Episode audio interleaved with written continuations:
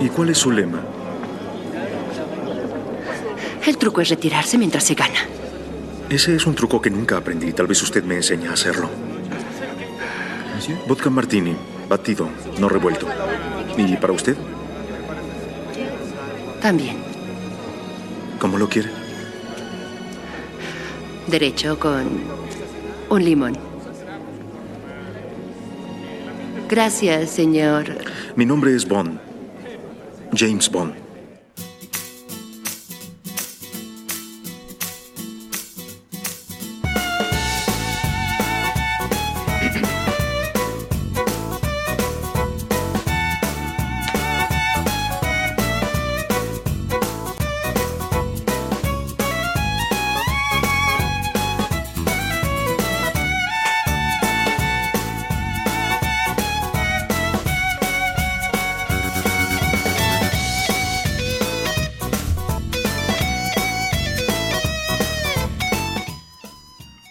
Buenas y bienvenidos amigos a una nueva entrega de Modo 7 Podcast. Sean bienvenidos al podcast de la pistola dorada con licencia para podcastear.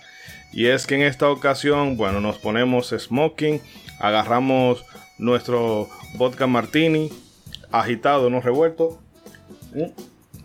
a su salud.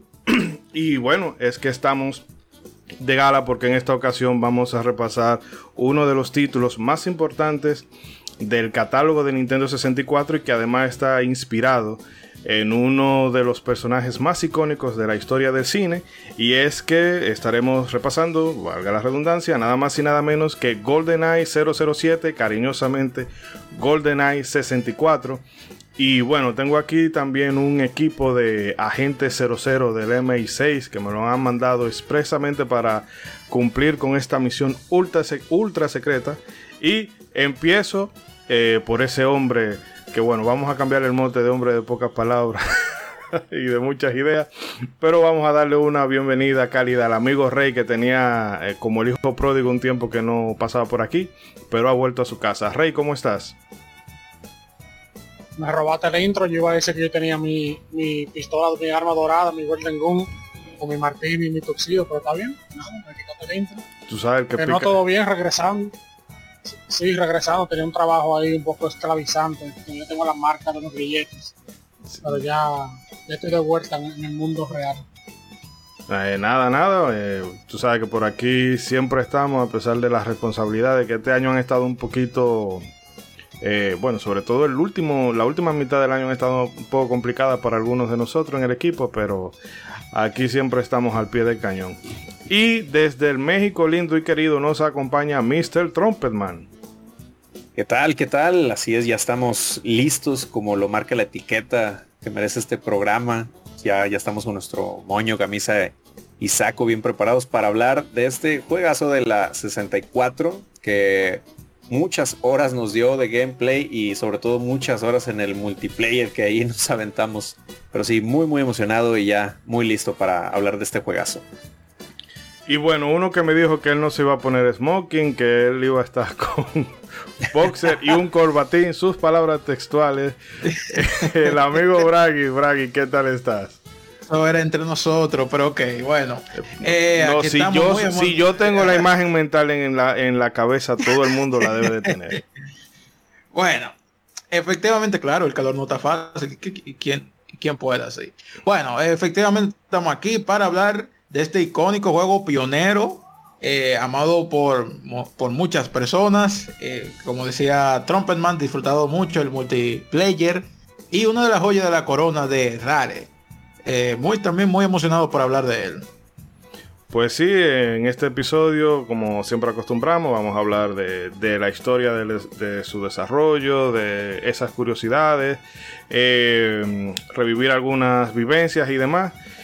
Y espero que todos se los disfruten, porque qué mejor combinación un perso que es muy raro, por cierto, eso de que una licencia basada en película eh, dé para tanto y a ese calibre, pero bueno, a veces un reloj dañado puede dar, bueno, o no, un reloj dañado da bien las horas dos veces en el día o algo así.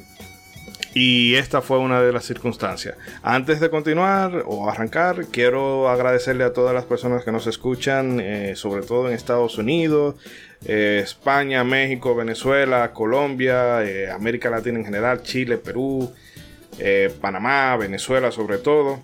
Y también recordarle a los amigos que nos escuchan desde iTunes que pueden dejarnos su reseñita por ahí, que eso más que nada contribuye con la visibilidad, que es algo que para nosotros significaría bastante. En fin, que no me alargo más, le voy a dejar como siempre con un consejito comercial por parte de nuestro amigo Mr. Trumpetman y volvemos con todo el contenido que hemos preparado para este super programazo.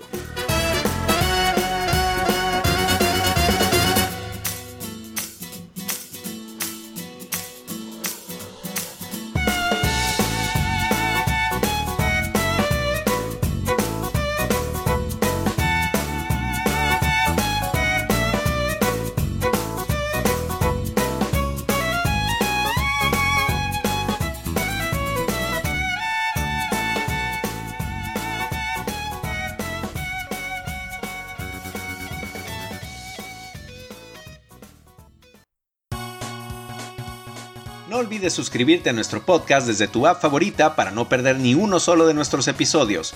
Si nos escuchas desde iBox, también puedes dejarnos un me gusta y comentar nuestros capítulos con tus opiniones y sugerencias. Gracias por escucharnos. Modo 7 Podcast.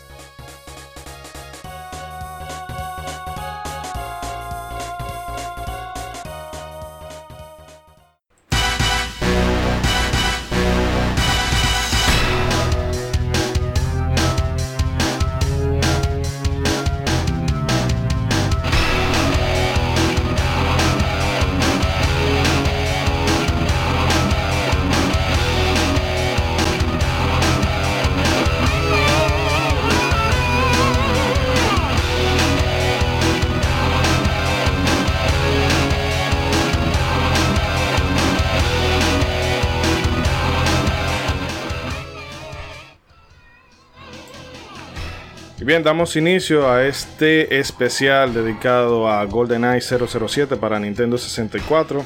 En esta ocasión yo debo confesar que voy a hacer como más de... Voy a estar en el asiento de atrás de copiloto. Porque, eh, bueno, yo estaba siendo muy feliz siendo un poseedor de PlayStation X en aquella época y este fue uno de esos títulos que se me escapó y debo admitir también que soy súper manquísimo con los FPS pero de todas maneras, eh, es un juego que tiene una historia súper, súper interesante detrás, de esas que nos gusta contar y comentar por aquí. Y antes de meternos de lleno con, con todo lo, que hemos preparado en el guion, me gustaría que ustedes me dieran sus impresiones generales del título, del personaje, si quieren hablar brevemente de las películas, lo que sea, lo que signifique el personaje para ustedes, el personaje de James Bond, obviamente.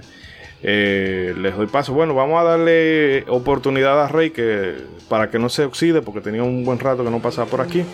Y a ver qué nos puede comentar al respecto.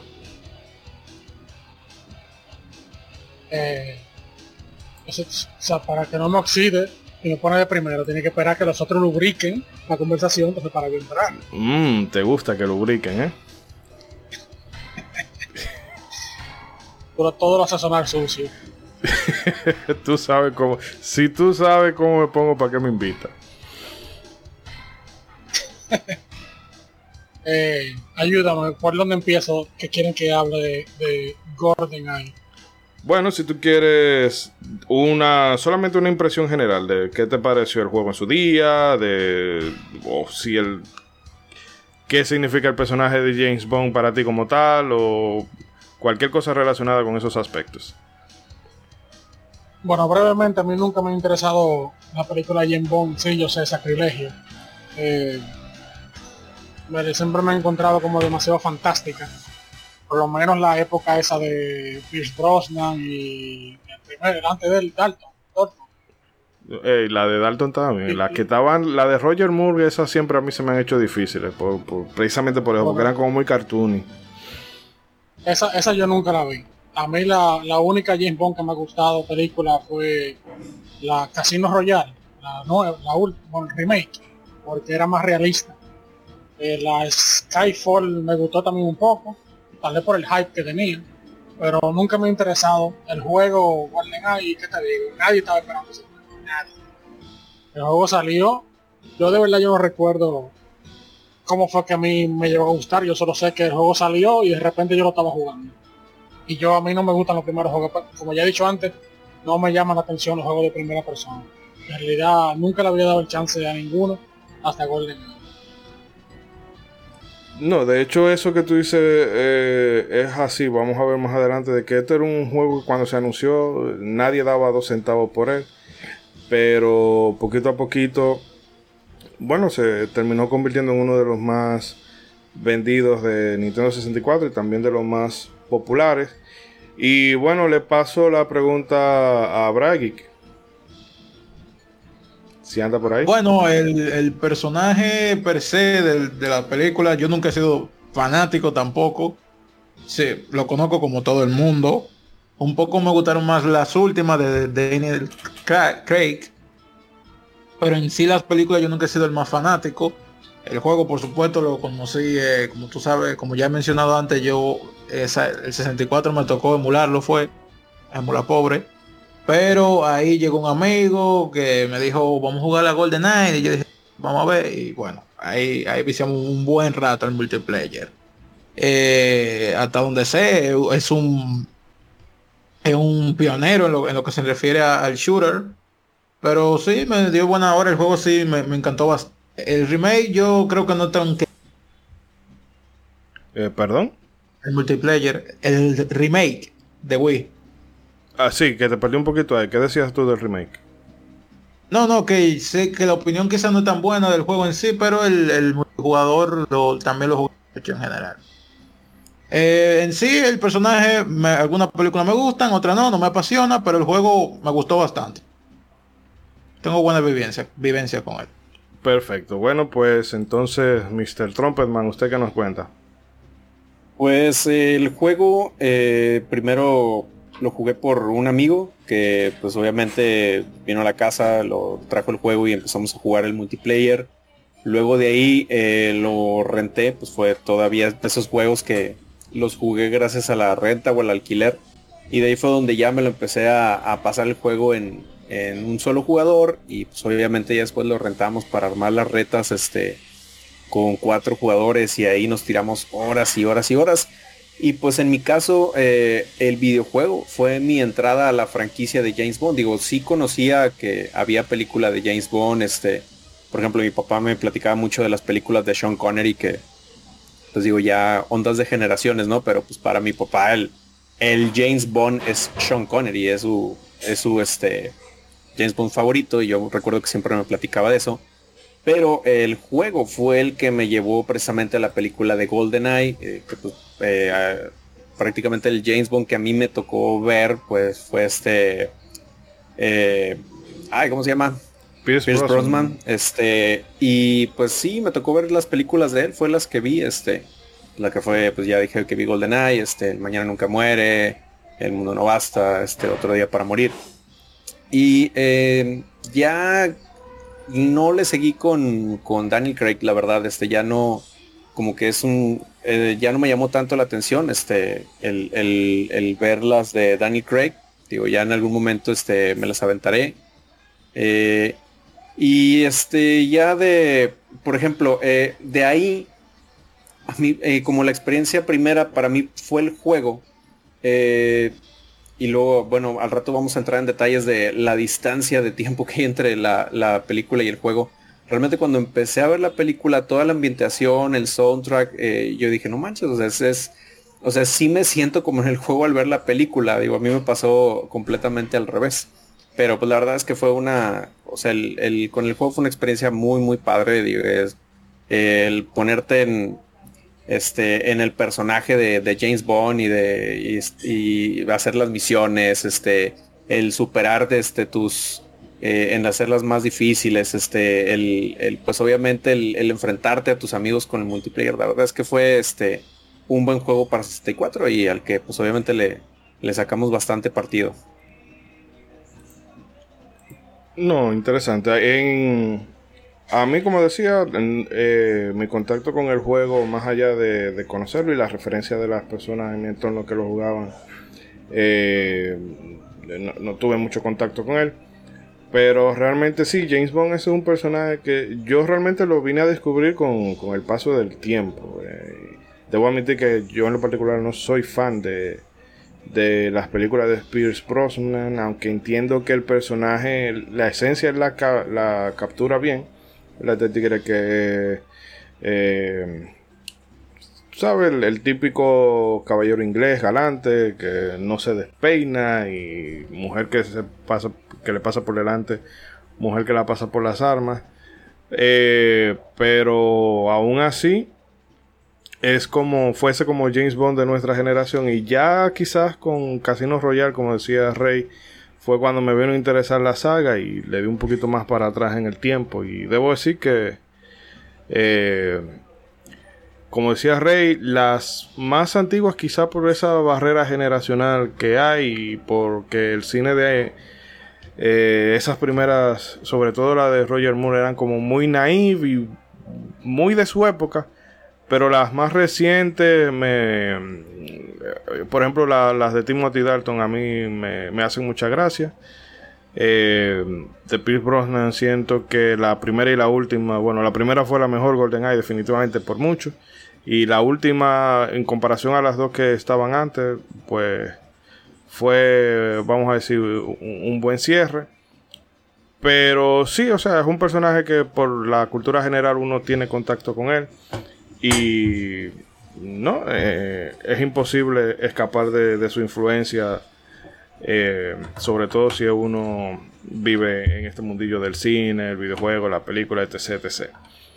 Pero bueno, basta de cháchara y vamos a meternos de lleno eh, con el contenido de hoy. Y para contextualizar un poco, luego de Licencia para Matar, protagonizada por Timothy Dalton, la franquicia Bond experimentó un hiato. Esto debido a una serie, bueno, no una serie, sino a una disputa legal entre la productora propietaria de los derechos, que me tripea que el apellido del pana es Broccoli, literalmente, y la Metro Golding Mayer y no fue hasta 1992 cuando las litigaciones terminaron y se anunció un nuevo proyecto, esta vez estelarizado por Pierce Brosnan. Y bueno, para 1995 llega al cine GoldenEye y con esto eh, a la IP como que se le inyectaron nuevos brillos. Eh, no sé si esto fue, si el estudio se acercó a Nintendo con, con la idea de hacer un videojuego basado en James Bond o como leí en algún sitio que no tengo corroboración de que fuera así, de que aparentemente Yamauchi era muy fan de las películas y por eso se, motivó a, hacerle la propuesta rara. Eh, realmente no sabría decir porque el, porte de Yamauchi no me da como que fuera precisamente un tigre muy cinéfilo. Pero el caso es que Nintendo le solicitó a Rare que creara un videojuego basado en el espía inglés como modo de, por un lado, darle más eh, publicidad a la, película y obviamente aprovecharse de la publicidad que la película le haría el juego. Aún así, en Rare no hubo mucho entusiasmo con la idea y esto es debido a la reputación de los videojuegos adaptados a películas. Realmente eh, tú haces una lista de los videojuegos más decentes que se hayan hecho adaptados de, de película o de serie de televisión y te va a quedar muchísimo espacio en esa hoja. Sin embargo, Martin Hollis, quien trabajó como programador de la versión arcade de Killer Instinct y que también era muy muy apasionado de James Bond, eh, este también sería el, director de, este proyecto GoldenEye 007, entendió que esta era una oportunidad de oro, eh, no tanto porque la IP pudiera representar grandes ingresos, ingresos para la empresa, sino porque Bond era un personaje muy querido por el público y que además tenía un universo preestablecido, eh, muy rico gracias a las novelas y a las películas, lo que eh, permitiría explotarlo más fácil. Y realmente él decía que cuando tú tienes un universo, eh, o sea, tener un universo creado es una cosa que no se debe subestimar. Y bueno, este título originalmente se pensó como un título 2D para el Super NES pero cuando se supo que Nintendo iba a sacar el 64, dijeron, no, no, vamos a hacer esto 3D. y porque también tenían más o menos estudiadas las, las capacidades que el Ultra 64 en ese momento iba a tener. Y bueno, eh, esto trajo sus complicaciones en el desarrollo que vamos a ver más adelante. No sé eh, qué a ustedes les gustaría comentar al respecto de, de toda esta parte aquí. De las IP basadas en videojuegos, del poco entusiasmo de Rare y demás. Bueno, yo creo que eh, una de las principales razones quizás por la cual no estaban tan entusiasmados es por la, mala racha que comenzaban a, comenzaban a tener la película. Los videojuegos basados en películas, si bien hubo una época como de oro, en donde sabían a quién buscar para hacer videojuegos, para las películas, después como que era, déjame poner de título, o sea, por ejemplo, vamos a un juego de Batman, eh, no, me refiero al juego per se, sino por, por un ejemplo vamos a ponerle Batman y ya, y ponemos que haga lo que sea, y un, básico plataformero y ya, y ya el juego terminaba siendo un clavo, no aportaba nada. Entonces por eso quizá ellos no tenían esa confianza en un principio, pero bueno, como sabemos, la pegaron. Bueno, déjeme decir algo. En realidad tienes razón, porque uno de los problemas por los cuales los juegos de licencia salen usualmente tan malos es porque no le dan el tiempo debido a los developers, aun cuando tienen un developer bueno. Por ejemplo, mira GoldenEye. Si Nintendo hubiera sido otra compañía, hubiera forzado a Rare de sacar lo que sea que ellos tuvieran, que hubieran hecho de GoldenEye para la salida de la película en el 95, para tener algo para sacarle más dinero, pero tenemos claro que ese juego hubiera sido una super basura. el hecho de que el juego tomaron casi el, el hecho de que ese juego tomaron casi dos o tres años haciendo ese juego, fue que salió el producto que salió.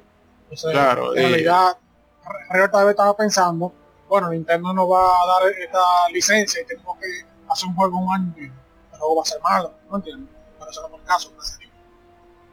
Sí, no, o sea, en, eso tiene toda la razón porque, o sea, tristemente casi siempre estos juegos licenciados terminan siendo solamente uno de los tantos productos mercadotécnicos de la película, o sea, simplemente como otro billboard que te encuentras en la calle y por eso es que estrictamente tiene que salir en el boom de la película. Eh, y digo, eh, este fue un caso completamente extraño, o sea, realmente se alinearon muchos planetas para que Rare tuviera todo el tiempo eh, cómodo para no quedarse porque, como decía Rey ahorita, o sea, de, haber de haberles puesto el deadline de no, tiene que salir en el 95. Eh, probablemente lo hubiéramos jugado en Super Nintendo con alguna de las ideas iniciales o este o, con otra de las ideas que, más tarde vamos a comentar, pero digo, en este caso fue un, fue un algo completamente diferente en el que Rare pudo experimentar, este, desarrollar muchas cosas hasta llegar al producto que tenemos hoy. Pues digo, somos, fuimos muy afortunados en ese aspecto y obviamente se entiende porque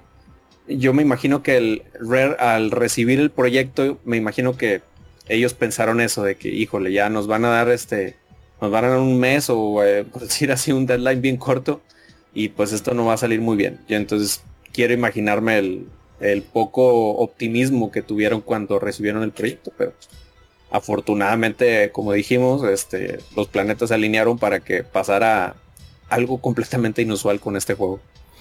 Sí, porque eh, videojuegos basados en películas, em, así que tú digas, wow, tienen buena calidad, solamente me vienen a la mente los de Batman. Y aún así lo que hacían era alejarse totalmente de, lo que era la película. Y no sé, creo que lo, bueno, los de Star Wars, más o menos... Eh, los Aladdin de 16 bits. Sí, pero era otro, caso de salieron, altibajos. Star Wars salieron años después de la original.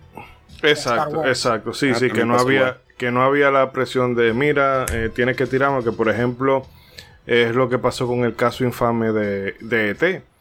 Que le dijeron, mira, tú tienes, ¿cuánto fueron? Como menos de 90 días para que me haga un juego.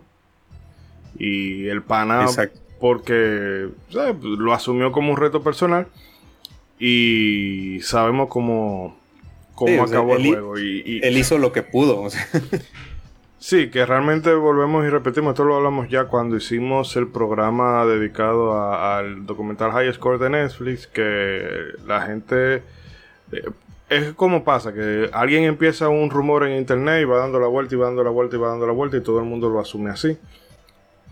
Eh, de que, ah, bueno, E.T. provocó el crash de, mil- de 1983 cuando en realidad E.T. solamente fue un reflejo de todo lo que estaba mal y de todo lo que venía mal, que ah, fue como la, la, la gota que rebosó el vaso, pero definitivamente no fue el detonante de eso y es precisamente eh, lo que mencionamos aquí, de que las... eh, los juegos basados en películas son simple y llanamente eso. eh, otra estra- estrategia de marketing y no hay como esa implicación. Por ejemplo, también hay que recordar el caso de Street Fighter The Movie y el juego que hicieron, que también ahí tuvieron sus... sus eh, bueno, eso terminó como la fiesta de los monos que un día... no sé, lo traeremos por acá porque tiene una historia curiosa también. Pero es eso, de que meterse con una licencia, eh, el estudio de por sí puede que lo reciba con, con poco entusiasmo, porque es simple y llanamente una forma de, de- de sacarle dinero al consumidor. Y no tiene mucho más misterio, no, no hay un, vamos a decir, un afán artístico detrás de todo eso. Bueno, pues continuando, el equipo de desarrollo de GoldenEye, que por cierto a mí me gustó la forma en que a, a Martin Hollis le, le dieron el proyecto. Él escuchó el rumor y fue y le dijo a Tim Stamper, oye, ¿es verdad que eh, se está planeando hacer un juego de James Bond? Sí, a mí me gustaría hacerlo. Ah, bueno, pues dale. Porque entiendo yo, ya. si es- nadie más lo va a querer hacer, tú quieres, pues cómetelo. El caso es que el equipo de desarrollo de GoldenEye estuvo constituido por unas 10 personas, que eso hoy sería impensable en un título AAA, eh, de las cuales la mayoría nunca estuvo involucrada directamente en la creación de un videojuego. Además de que eran, como dirían aquí, eh, pinos. Estaban recién salidos de la universidad. Y entre estos estaban Mark, eh, Mark Emmon, encargado del diseño del gameplay y el creador del engine que utilizaron para crear todos los assets y, todos los componentes del juego. Carl Hilton, eh, el artista que estuvo al cargo de los background y no sé si sería B. John o Bea Jones, eh, que estuvo al cargo del diseño de los personajes.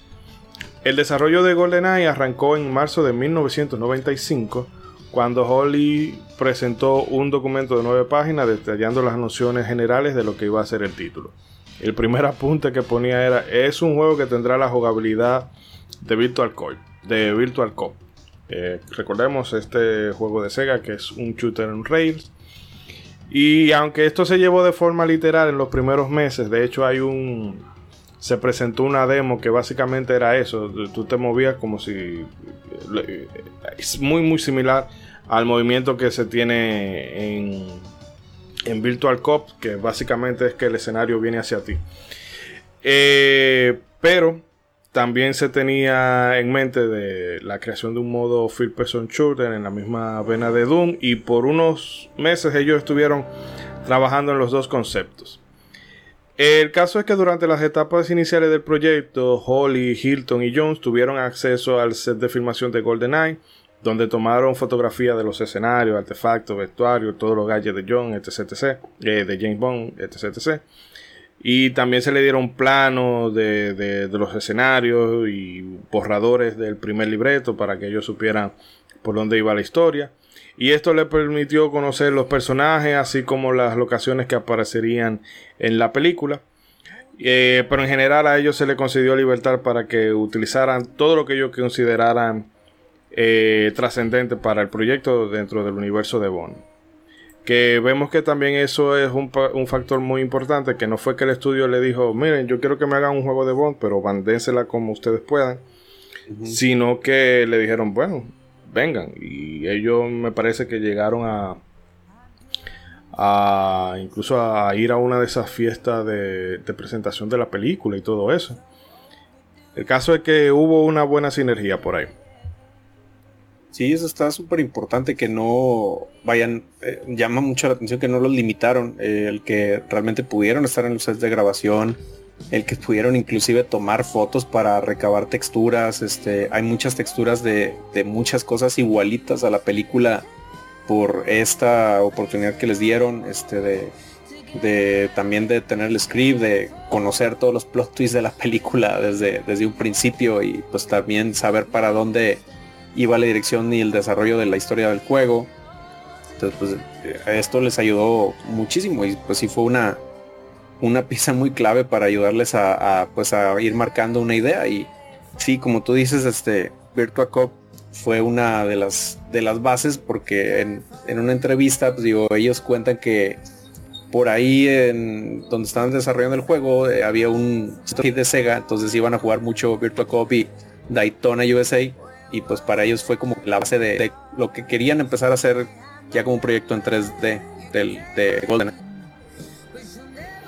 Sí, y fíjate que si hubiese sido una IP como Star Wars, posiblemente la tuvieran más incómoda porque por lo menos ahora que Disney tiene los derechos, me viene a la mente el caso del Jedi Fallen Order hay que estar eh, constantemente verificando. ¿Puedo usar este personaje? ¿Puedo no? ¿Puedo eh, tomar este, lejos. este elemento de lore? Marvel contra Capcom. Exacto. Ya, con Disney indiscuido ahí. Sí, que por eso ese Infinite eh, pudo haber sido un gran proyecto, pero como Marvel estaba empecinado en darle, o Disney estaba empecinado en darle eh, realce a, las cosas del MCU, bueno, pues eh, un juego que ha quedado totalmente en el olvido. Yo me acuerdo del Marvel Infinite cuando alguien me lo menciona. Pero es por eso, por la por la injerencia del estudio y de ponerte tantas restricciones en lugar de, oye, eh, tú me vas a hacer juego, bueno, pues agarra todo lo que tú creas conveniente y lo que te sobre, déjalo por ahí. Eh, y, de hecho, o sea, es lo que comentan, o sea, que literalmente fue de que, brother, aquí está el universo de James Bond, date, o sea, que así literalmente fue las indicaciones que, que le hicieron del estudio. Sí, no, y fíjate que también, como tú mencionabas, el darte acceso a, a un guion que puede, ok, que aunque fuera una de las versiones tempranas, pero ahora mismo eso es un riesgo que ningún estudio lo correría por el tema de que cualquier pendejo puede tomar una foto y subir. Ah, eh, al final eh, matan a la chica Bond o en el caso de si fuera una IP de, Disney, Thanos borra medio universo, cosas por el estilo porque son los tiempos que corren. Pero se nota que hubo muy buen muy buen rollo, como dirían los amigos españoles. Eh, Bragi, si quieres comentar algo. No, precisamente eso estaba pensando en la que más allá de hacer un juego bueno, también hicieron un juego bastante apegado a, lo que era la película. Porque como tú mencionaste hace un rato, tiraban juegos que nada que ver con, la película que, a la que estaban, en la que estaban basados. Aquí no solamente hicieron un buen juego, sino que hicieron un juego con todo el aire de, de, de GoldenEye. Efectivamente. Eh, es eso de que mm, si tú quieres que te hagan un, producto, que ok, que aunque sea de marketing, no hay necesidad de como de, poner tantas trabas, porque es lo que está pasando con las IP de vaina como Avenger, eh, este juego de Guardianes de la Galaxia no sé en qué va a parar, de que hay que, o sea, todo un proceso burocrático para hacer un juego. Y Rey, ¿estás por ahí? Eh, sí, quería mencionar, no sé, no sé si va a hablar sobre eso más adelante, pero sobre las animaciones de cuando le disparas a los, enemigos. Eh, fue una, diría, buena coincidencia o que el juego haya empezado como un clon de Virtua Cop. El que ha jugado, el que no ha jugado Virtua Cop, eh, tal vez no sepa que Virtua Cop tú en arcade por lo menos tú usas una, como que dice, una pistola de juguete, y tienes que apuntar a la pantalla donde tú quieres disparar, y ahí se dispara. Y también a los enemigos, si tú le disparas en el brazo, en la pierna, en la cabeza, en el pecho, tienen diferentes animaciones de cómo mueren. Probablemente si Square hubiera empezado directamente como tipo Square, Rare hubiera empezado directamente como un juego de primera persona, que en ese entonces lo que existían eran solamente clones de Doom, probablemente el juego hubiera, en, en, en asunto de disparar y de animaciones, probablemente hubiera sido un juego de primera persona genérico. Tú disparas la pantalla y automáticamente tú disparas al enemigo y no importa dónde tú dispares, el enemigo va a animarse de la misma manera. Pero con, con Legai no era así, con tú podías apuntar donde tú quisieras y dependiendo de donde tú le disparas al enemigo, él tenía diferentes animaciones. Hoy en día tal vez eso no sea la gran cosa, pero en ese entonces eso era eso no se había visto. Que tú le disparara a alguien, o sea, en un juego de primera persona me refiero, que tú le disparara a alguien en la pierna y saltara como si fuera que eso, eso, eso, eso sí, es cierto. Bueno, digo, bueno, digo en Turok eh, tenía animaciones cuando se le disparaba en el cuello y cosas así, pero eh, GoldenEye como era, era otra cosa. Sí, pero acá, otra acá, acá como que te hacían la actuación, ¿no? De, de estarse muriendo, ¿no? Sí, Muy dramática. sí, sí. Sí, eh, eh, realmente hay muchas cosas que eh, los más fanáticos del género del first person shooter lo asumirán como, bueno, que esa es la norma, es el estándar, pero son el estándar ahora porque se incluyeron en, en este GoldenEye, independientemente de que hayan sido ideas traídas de, de otros títulos. Eh, que bueno, vemos que ellos, como decía César, bebieron de mucho de las salas de arcade. Eh, siguiendo por acá. Oye, antes Sí. de, que, de que pases a- al otro, eh, quería comentar algunas curiosidades que pasaron durante el desarrollo también. No, no, por dale, ejemplo, eh, varios personajes extras o de relleno que te topaban los científicos eh, o, esa clase de personajes, muchos de ellos tienen la cara de los desarrolladores del, del equipo de Rare. Este, que, o sea, por ejemplo, uno es uno que te encuentras eh, que se llama el Dr. Doak, que él, él tiene la cara de David Doak, que es el desarrollador del juego. Y así hay varios personajes que tienen este, así la, la- los rostros de, de todo el equipo de Rare. Y, por ejemplo, No, y un apunte que que me- increíblemente, aún siendo un juego de 64, las caras de los personajes ahí se ven mejor que la de los personajes de Xenoblade Chronicle de Wii. te lo hablaste. Me lo imaginé, lo peor.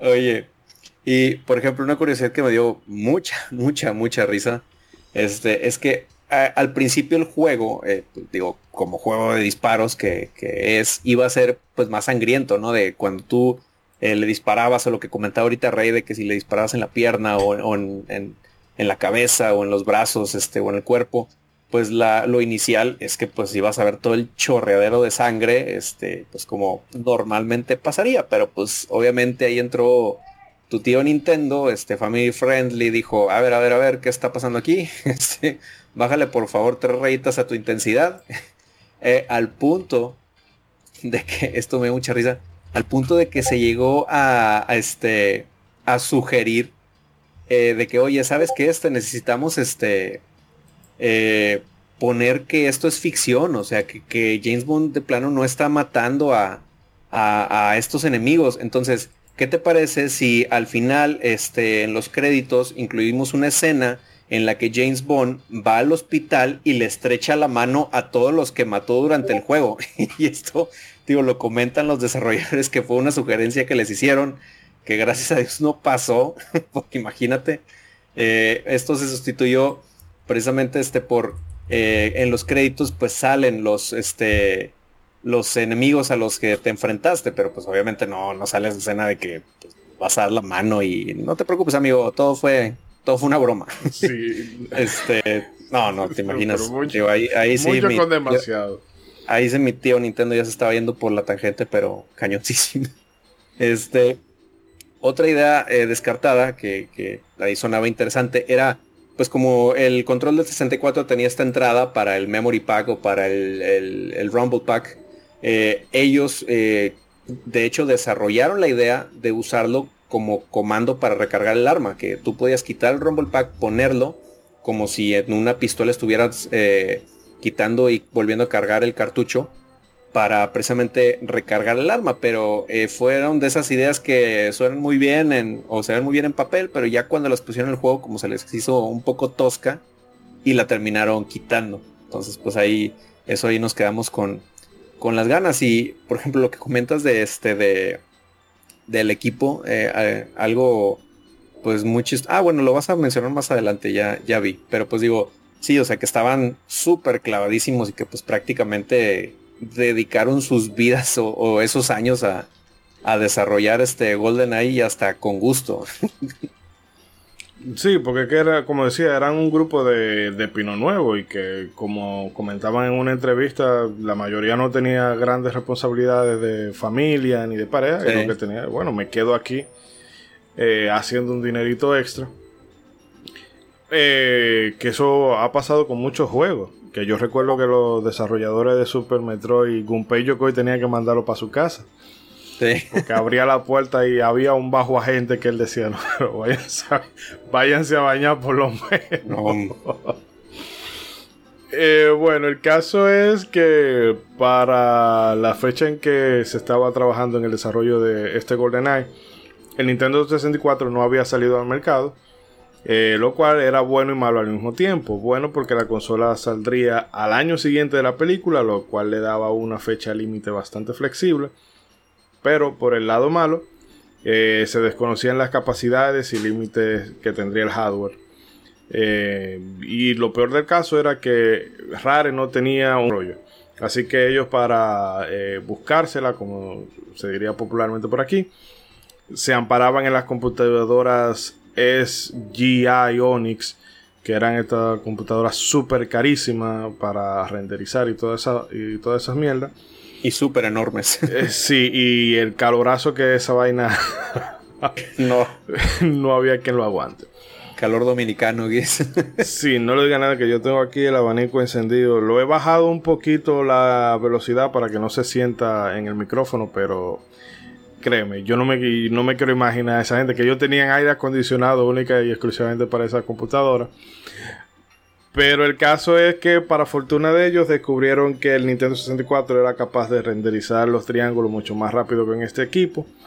Aunque tenían, se dieron con el problema de que no pudieron alcanzar los 30 frames estables en la versión final. Además de, lo, dicho ah, eh, ahora mismo, eh, a falta de controles, ellos tuvieron que agarrar uno de Sega Saturno y hacerle. Lo vamos, a, y vamos a hacer la prueba con este control de Saturn.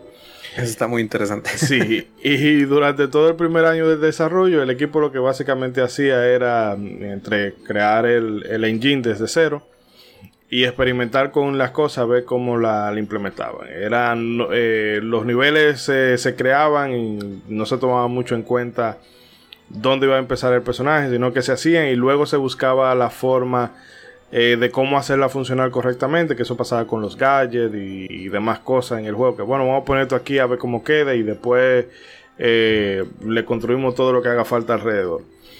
Eh, esto provocó un primer retraso en el proyecto, lo que motivó a los jefazos de Rare a decir, bueno, vamos a tener que meterle más gente para que esto mm, avance. Entre ellos, el que citabas tú ahora mismo, David Doak, quien contribuyó con el diseño de los niveles y fue el programador de la inteligencia artificial, que él desarrolló un sistema en el que si tú disparabas el arma una vez, eh, vamos a suponer tú le dabas un hecho al enemigo, tú no tenías necesidad de volver a disparar y bueno, la, eh, no atraías tanta atención.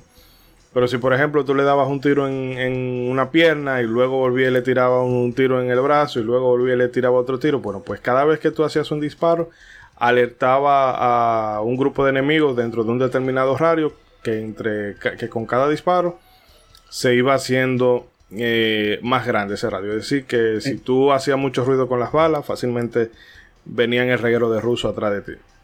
Eso estaba súper interesante cuando lo conocías, pero era un dolor de cabeza aprender ese gameplay porque pues tú ibas, de principio me acuerdo que iba en el Golden Eye cual Rambo desatado y en lo que menos te lo esperabas ya tenías a, a todos los rusos rodeándote y te mataban en un tristán entonces era un dolor de cabeza el, el aprenderte ese gameplay de, de, no disparar tan a lo loco.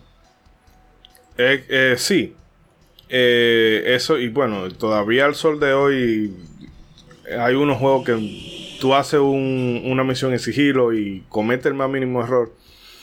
Te frustra que como diablo todos estos tigres saben que yo estoy específicamente ahí, pero sí. son cosas que ya uno ha, aprendido a convivir con ellas. El caso es que Hollis y Doug jugaban mucho a Mario 64 y de ahí se, le, se les ocurrió la idea de que los, las misiones o que hubieran varias misiones dentro de un mismo escenario. Lo que también fue como una forma de yo poder ordeñar el universo de, James Bond, ¿verdad? Bueno, vamos a poner aquí 20.000 vainas y hacer eh, 20.000 referencias. Y estas misiones, obviamente, entre más, entre mayor sea la dificultad en que tú juegues, más objetivos te ponen y más complicada es la cosa. Eh, un elemento que no era muy realista, pero que se agregó porque aportaba ese elemento de, infiltración al gameplay, era que tú podías espiar a los enemigos sin que te vieran a través de las ventanas. Y algo que eh, al hilo de lo que comentaba César es que a pesar de que el equipo trabajó por jornadas prolongadas, en algunas ocasiones llegando hasta las 120 horas por semana, en general el desarrollo se dio de una forma como muy distendida, todo el mundo estaba como muy happy, como bueno, si me tengo que quedar hasta las 2 de la mañana y venir mañana a las 9 no tengo problema. Y esto es por, ¿verdad? por el amor que sentían el equipo por dicha franquicia. Eh, no sé si quieren comentar algo. Sí, eh, viendo esto, y que mucha gente a veces, algunas personas comentan que uno sobrevalora a que eran buenos porque estaba con Nintendo, Nintendo y cosas. Bueno, no es porque esté con Nintendo, sino porque en ese momento el que sabe el contexto de esa compañía, sabe que ellos hicieron proezas con muchos juegos. Y en este caso con James Bond, no solamente que ellos tuvieron tiempo, sino que eh, a pesar de que tuvieron todo ese tiempo, tuvieron varias dificultades, estaban lidiando con cosas nuevas. Muchos eran, eh, eran novatos programando y estaban lidiando con conceptos que todavía no entendían bien con, con, lo que era el 64. Y a pesar de que lograron un, un estándar nuevo para los shooters, trajeron algo nuevo a colación. No solamente se quedaron con el concepto, con el, con la, ¿cómo se llama esto? El, con la victoria, vamos a decir, de que ellos trajeron a colación este nuevo estándar, sino que ya lo trajeron pulido. Para, para entonces, claro, que ya ahorita quizá le, le pesan un chin los años, pero envejeció relativamente bien. Sí, eh, hay que también recordar que lo hablábamos en el programa de Donkey Kong, que también le a los que quieran conocer un poquito más sobre la historia de Rare, lo remito a ese, a ese episodio. Eh, de que en Rare habían verdaderos genios, porque vemos que ellos lograron hacerle una ingeniería, eh, ¿cómo sería? Bueno, eh, en reversa al Nintendo, que la propia Nintendo dijo, bueno, uh -huh. pero esta gente saben que lo que, vamos entonces a darle, a facilitarle los medios para que desarrollen juegos. Luego hicieron lo que hicieron con Donkey Kong, que fue lo que le terminó de dar la ventaja ya indiscutible al Super Nintendo en la guerra contra, contra la Sega Genesis o Mega Drive para la gente de, de aquel lado. Que es decir, que no es simplemente un asunto de fanboyismo, sino que en Rare había gente que sabía lo que estaba haciendo. Y sabían pensar fuera del cajón. Sí, bastante. Digo, iba a comentar algo también uh, con respecto a lo que decía Bragui, pero no sé si antes Rey tenga algo que comentar, digo, para no saltarlo. No, no. Eh, bueno, ah, bueno. sí. No, dale, dale. Bueno, sí, dos cosas. Uno sobre los eh, las los objetivos. Eso fue algo que me encantó. Eh, porque lo, la mayoría de los juegos de primera persona, clones de Doom, era conseguir una llave, abrir una puerta. Conseguir otra llave, abrir otra Entonces en GoldenEye te ponían objetivos como que tenías que eh, eh, explorar el, el, el, mapa, aunque obviamente no era un mapa tan complejo como los de Doom, pero era algo un poco más arquitectónicamente real. Bueno, muchos estaban basados en la película, así que tenía que uh -huh. ser más o menos real. Ujú. Y tú puedes- no sé, como que los objetivos eran, eran estaban bien. Tienes que ir a una computadora para abrir tal cosa, conseguir una tarjeta para abrir tal puerta, era algo de verdad eh, me gustó mucho el, el asunto del objetivo. Por lo menos objetivo en que te lo marcaban, no era consigue tres llaves y, y- y encuentra la salida. Eh, La otra cosa también que tal vez hoy en día no sé, la gente no lo considera mucho, porque en aquel entonces fue increíble. Eh, ahora yo recuerdo por qué fue que yo, sí recuerdo por cuándo fue que yo dije que GoldenEye era excelente. La primera vez que tú consigues el rifle sniper. Ah, sí. Cuando tú consigues ese rifle sniper, que tú haces ese zoom, y sí. tú podías ver un enemigo que estaba allá como a dos kilómetros de distancia. Tal vez mucha gente no recuerda, en ese entonces, la mayoría de los juegos de 60 Nintendo 64 tenían la famosa neblina. Tú no podías ver más, tal vez como de dos metros adelante. O tenía neblina, o simplemente en el fondo lo que había era un, una- un- un background, una foto. Y los juegos de PlayStation por igual, los juegos de PlayStation no tenían neblina, pero llegaba un punto en que ya tú hacia adelante tú lo que podías ver era una foto que tenían de background. No podías ver eh, literalmente la pista o el mapa muy adelante. Eh, pero en GoldenEye era increíble como tú podías con ese rifle hacer ese zoom y ver, pero lejos, lejos, lejos, lejos, increíblemente lejos. Y disparar a un enemigo. Cuando tú haces ese zoom y tú le apuntabas la cabeza a un enemigo y lo mataba, ¿no? casi dos kilómetros de distancia. Cuando yo vi eso, yo dije, este, este juego, este juego es lo máximo. Sí, claro, mucha gente probablemente ahora lo ve como, "Ah, eso lo hacemos cada rato, pero en ese entonces Sí, era no, primera vez. ser algo nuevo. Sí, algo nuevo. No, no, y que conforme dabas más el zoom, más este temblaba como que el pulso de, de. James Bond. O sea, esa dinámica estaba, pues, para ese entonces era muy rompedor. No sé, ni esa gente, no gente. Iba a decir algo Trumpetman. Ah, bueno, no, digo, no sé si ya acabó Rey. Sí, sí, sí. Ah, ok, está bien, gracias.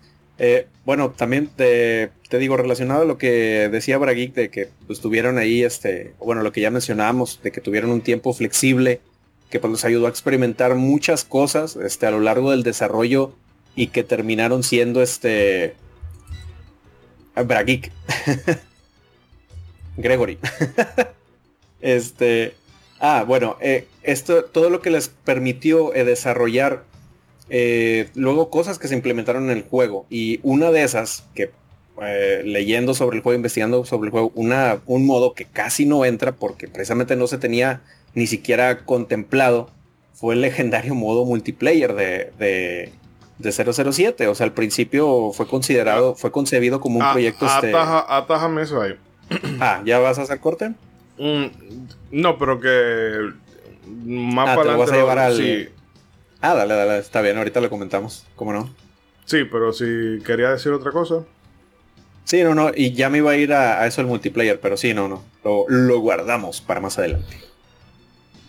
Bueno, una cosita más antes de pasar a lo siguiente. La música de este juego estuvo a cargo de eh, Grant Oh, sí.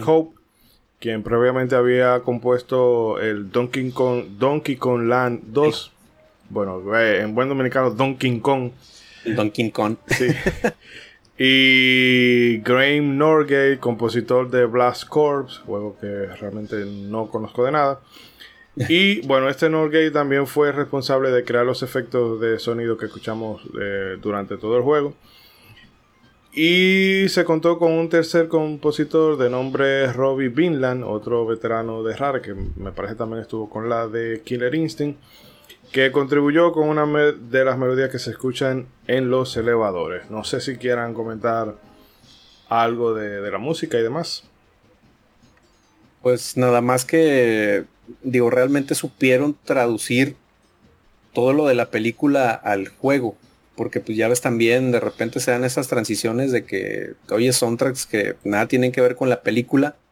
Y te digo, en mi caso, como me tocó el, el proceso al revés, o sea, primero del juego pasarme a la película, cuando yo escuchaba cómo estaban compuestas el, el soundtrack de, de ya lo que salió en el cine, yo dije, manches, sea, es que esto es lo que yo estaba jugando, o sea, esas notitas, este, esos ecos que suenan al fondo, este, esas notas que suenan como si estuvieran dentro de un tubo de metal. eh, o sea, eso se oía igual en el juego. Y a mí me sorprendió mucho cómo realmente supieron traducir muy bien toda esa atmósfera este, original hacia el videojuego. Entonces ahí se aventaron un, un Super 10, este, el maestro Kirchhoff y Norgate y Vinland.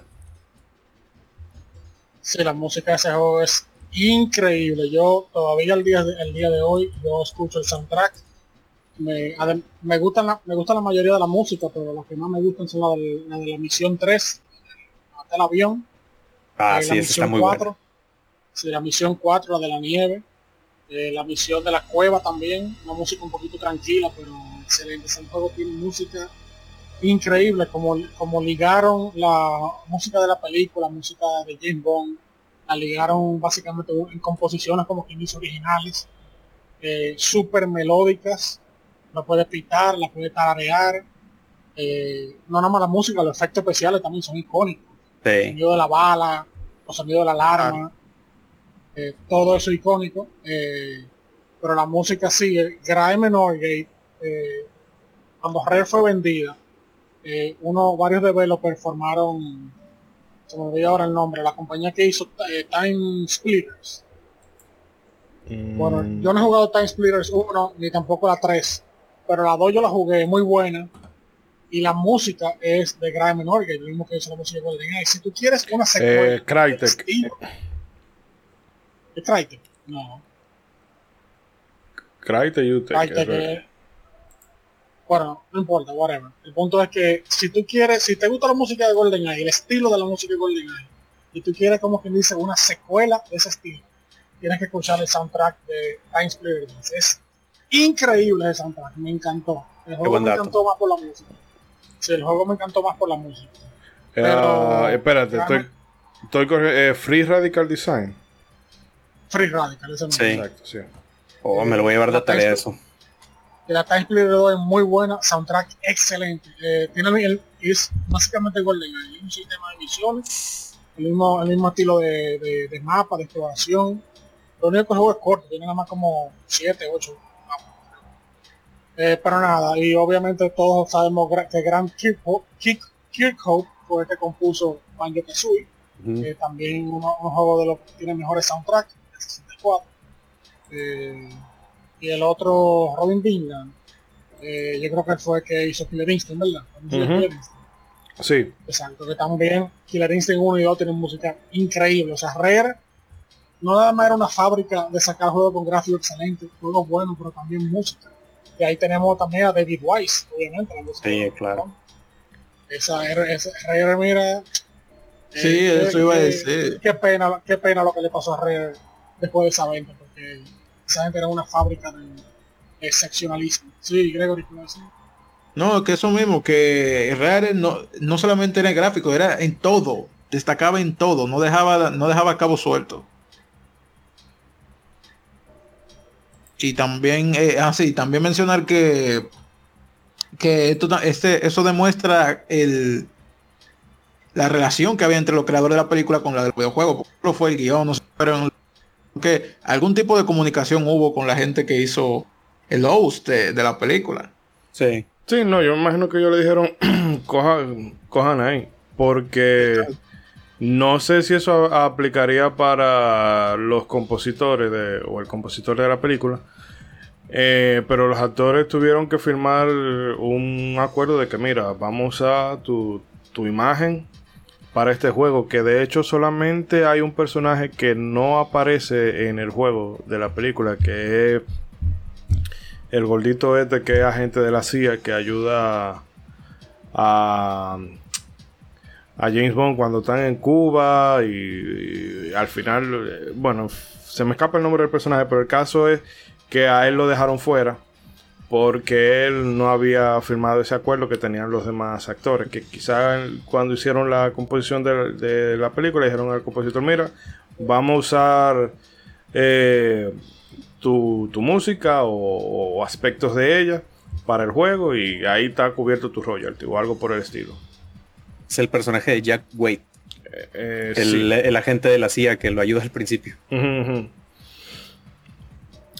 Eh, no, firmó, no firmó el muchacho. sí, del Que de hecho también había eh, un modo en el que se iban a agregar los otros James Bond y los viejos y le dijeron, "Mm, mm, mm, mm, mm, mm", porque después hay que pagarle billetes ellos también y no hay, no hay cama para tanta gente. Eso, de hecho, en, en la, en la data del juego, ¿verdad? Sí, lo que no, o sea, está, está- ellos lo dejaron ahí, pero está bloqueado para los, los jugadores, aunque yo me imagino que todo eso data miner y demás eh, lo, lo habrán modeado por ahí. Pero sí era por eso, porque dijeron, no, eh, a John Connery, Sean Connery va a querer que, que le den. No hay, tan, no hay tanta lana para pagarle a Sean Connery. Sí, que eso fue como el, o fue como si no, eh, ese fue el único pero que le pusieron. Eh, pero bueno, vamos a dejarlos con unos minutos musicales. Eh, el amigo Pablo Nab nos dejó unas cuantas selecciones. Yo voy a voy a hacer Team Marín de Dopingüe y la voy a dejar con esa. Eh, disfruten de esas piezas musicales y ya volvemos con más GoldenEye 007. Teren, teren.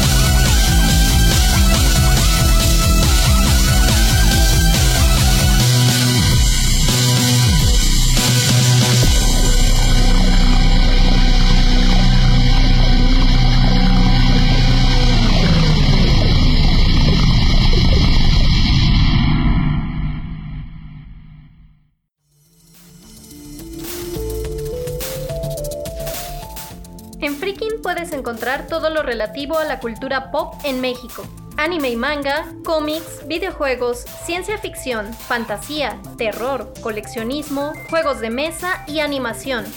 Descubre podcasts y creadores de contenido que a ti te interesan, además de eventos y tiendas en línea. Descarga la app, es gratuita, disponible en iOS y Android.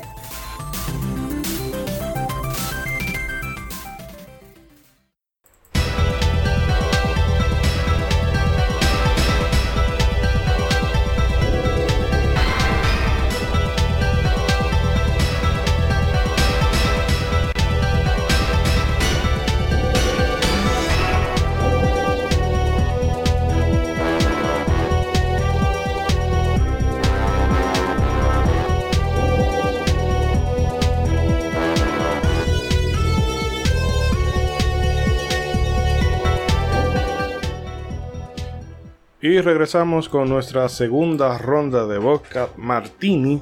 Y bueno, César, antes de continuar, vamos a ver qué nos dejaban nuestros amigos oyentes por, por las distintas redes sociales. Claro que sí. A ver, vámonos primero con lo que nos dejaron en Facebook. Y aquí eh, el compi Pablo Naop nos dejó, eh, nos dice, aquí una recomendación musical soportada un poco kitsch, tiene muy buenos covers. Entonces ahí nos la anotamos por supuesto, porque las recomendaciones de Pablo Naop, de Pablo y de mi tío Megamixtape son garantía. Y esos son los comentarios de Facebook. Y ahora no hubo tanta participación por allá. Eh, y vámonos con Instagram, que también estuvo muy tranquilón. Eh, los amigos de Legion Gamer RD, saludote y un abrazo para ellos. Eh, nos comentan, lo jugué bastante a pesar de no ser tan fan de los FPS. El nivel de inmersión de poder ser el 007 era demasiado bacano y los fines de semana o días feriados que no se iba a la luz era uno obligatorio para jugar en coro, junto al Pokémon Stadium 2, Smash y Mario Kart 64. Jugarlo ahora es medio incómodo, pero sigue siendo muy querido. Hay un abrazote para APA que nos escribió ahí en los comentarios. Y el amigo desde la azotea medios nos comenta It's on fire y nos manda aplausos porque vamos a estar hablando de este juego. Así que muchas gracias amigo por tu comentario. Y ahora sí vamos a Twitter. Casi tenemos varios comentarios. Eh, el tío, estamos en podcast. Y un abrazote para Stratos y para Copy Stratos, quien sea que nos esté escuchando. Eh, nos comentan, desde ahí descubrí que era un manco para los FPS. el resto de mi vida. Eh, y aún así se me hace un super juegazo que tuve la oportunidad de disfrutar eh, justo en su, en su tiempo. Nunca jugué la historia, pero sí me agarraba a balazos con unos amigos que lo tenían. Muy bien, ahí Stratos, soy un saludote para él. Hey, recuerda, abrazos, no balazos. Abrazos, no balazos. Es, la actual ley aquí este, en, en México. Y el amigo, un euro que juega, eh, nos comenta, uy, yo lo jugué y re que te jugué. Ese multijugador era la delicia y sentirte en la piel de Pierce Brosnan era increíble. Como dato, a mí las armas siempre me parecieron súper ficticias y de juguete. Después de ese me pasé a uno que era en coches y pues mejor no hablar de eso. y eh, eh, por acá Darko Takashi nos comenta, por Dios, que no que no se escuche David, te estamos al mando. Así que ojalá, a ver si nos enoja. Sí, Eh, no, no. Y Que yo creo que David Ciruela se hace paja con eh, GoldenEye. No Ah, tengo prueba, pero tampoco duda. Ah, no, entonces, entonces está muy bien. y eh, de, Mac, de Mako, de Project Mako, nos comenta que no hay Raspberry que lo emule. y le hablamos un, ahí le mandamos un guiñazo de Jack Sparrow para él. Y nuestro amigo Gendu Neo Retro Gamer nos comenta, es el único juego de James Bond que he jugado y de los pocos juegos de Nintendo 64 que me gusta. Este, no sé qué opinan ahí de los comentarios que nos mandaron ahí los, los amigos oyentes. Eh, por cierto, creo que hay uno de Iván por ahí. Antes de. ¿Ahí van? A ver. Tururú. A ver, a ver, a ver. ¿Dónde, dónde? Chequealo ahí en Este, elemento guardado. A ver, vamos a ver. Eh, por Ah, si claro acaso la gente, este programa es un programa en vivo. Sí, claro, la magia, la radio en vivo. Sí, precisamente. Y el, el tío Pixel Sonoro, un abrazo para Iván. Ah, que por cierto, hoy, 28 de septiembre que estamos grabando esto, Iván de Pixel Sonoro cumple años. Así que un abrazote para mi compadre Iván hasta allá hasta España. Espero que se la haya pasado muy bien, que haya comido mucho pastel y que le hayan dado muchos regalos. Ah, ah, oh sí, me asustaste por un momento. Pero no, un abrazo No, bien no, no, fuerte y felicidades al amigo Iván. Que bueno, eh, pronto tenemos una cosita por aquí con, con él. Pero vamos a mantener el secreto confidencial de momento. En suspenso. Ahorita es, eh, MI6 dice que eso es confidencial, Sí, sí, compañero. sí, sí. dice, eh, nos dice Iván, otro de los juegos que me perdí, pero bueno, ya nos la traen todos los compañeros de modo 7. Yo personalmente pienso que es uno de esos juegos fruto de su época que solo se entienden si lo jugaste en su día cuando realmente sorprendió. Y pues sí, sí, este. Vaya, son cosas que, que digo, a día de hoy es muy divertido juntarte este, pues con los amigos a jugar eh, 007 GoldenEye, pero pues sí, eh, hubo muchas cosas que pues fueron precisamente de, de los noventas. No sé qué opinan ahí tú, Ishidori. Eh, no, a mí me pasa igual. Yo lo jugué. que lo jugué poco, no lo jugué porque, eh, ¿qué te digo? Yo mm, estaba muy feliz jugando Final Fantasy en esa época, pero eh, yo no he conocido al primer eh, jugador de GoldenEye 007 que me haya dicho es un mal juego. Siempre quienes los han jugado lo han hecho con un con una devoción, con un cariño, que sí, que eh, son ¿cuánto? 21, 23 años ya. Más Obviamente, menos. se le- si no se le sienten los años, dime tú, y más en esa generación que los juegos Sí, poligonales no tienden a envejecer tan bien como eh, los de otras generaciones. Pero sí, marcó un antes y un después. Y como hemos visto en los comentarios, eh, o sea, es un juego que a todos, en mayor o en menor medida, todo el que le jugó le metió horas y horas y horas. Más que nada también por ese componente multiplayer. Sí, exactamente, digo, fue, fue algo que nos reunió a, a todos en los noventas ahí a echar reta. Pero Arruinó- bueno. ah, seguro se arruinaron varias amistades, pero eh, es un precio pequeño a pagar. Eso es un precio que todos tuvimos que pagar, así que ni modo. Ahí por todas las amistades que rompimos en los noventas. Eh, Pero- Rey. No, no, para confirmar si Rey sigue ahí. Ah, no, sí, aquí, aquí ando. Ah, perfecto, no, no sé. Que lo que pasa es que parece que tenía un issue por ahí, pero qué bueno que se arregló. Ah. Eh, nada, agradecerle a los amigos oyentes entonces por, por sus comentarios, que siempre eh, son parte integral del programa y nada, eh, rompan la barrera comunicacional. Gracias. Bueno, ahora sí, a seguirle. Bueno, pues para junio de 1997, GoldenEye es presentado en el E3, pero para desdicha del equipo, el recibimiento por parte de la prensa y el público en general era muy tibio, eh, por ponerlo bonito. Por un lado, la película en la cual se, se basaba había salido ya dos años atrás, y encima ya la siguiente estaba casi a, a las puertas de salir. Por el otro, eh, algo que venimos hablando desde hace rato es que los juegos basados en, filmes, eh, la gente lo ve como un, eh, un sacacuarto. Vamos a hacerlo simplemente para promoción y para que la gente suelte par de pesos. Eh, pero por sobre todo, el, factor que más le pesaba en ese momento es que los first shooters no terminaban como de cuajar en consola. En eran algo grande, pero en consola como que no terminaban de dar con la tecla para que funcionara bien. Y bueno, estos factores contribuyeron a que se viera eh, este título con mucho escepticismo. A pesar de todo lo anterior, el equipo que lideraba Hollis dijo, bueno, vamos a seguir puliendo esto porque no hay más nada que hacer.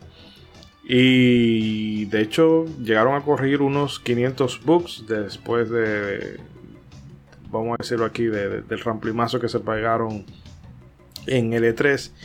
Pues bueno, al mes siguiente, en julio, GoldenEye sale al mercado y se encuentra con un éxito moderado. Sí, como que la gente, ah, bueno, sí, buen juego.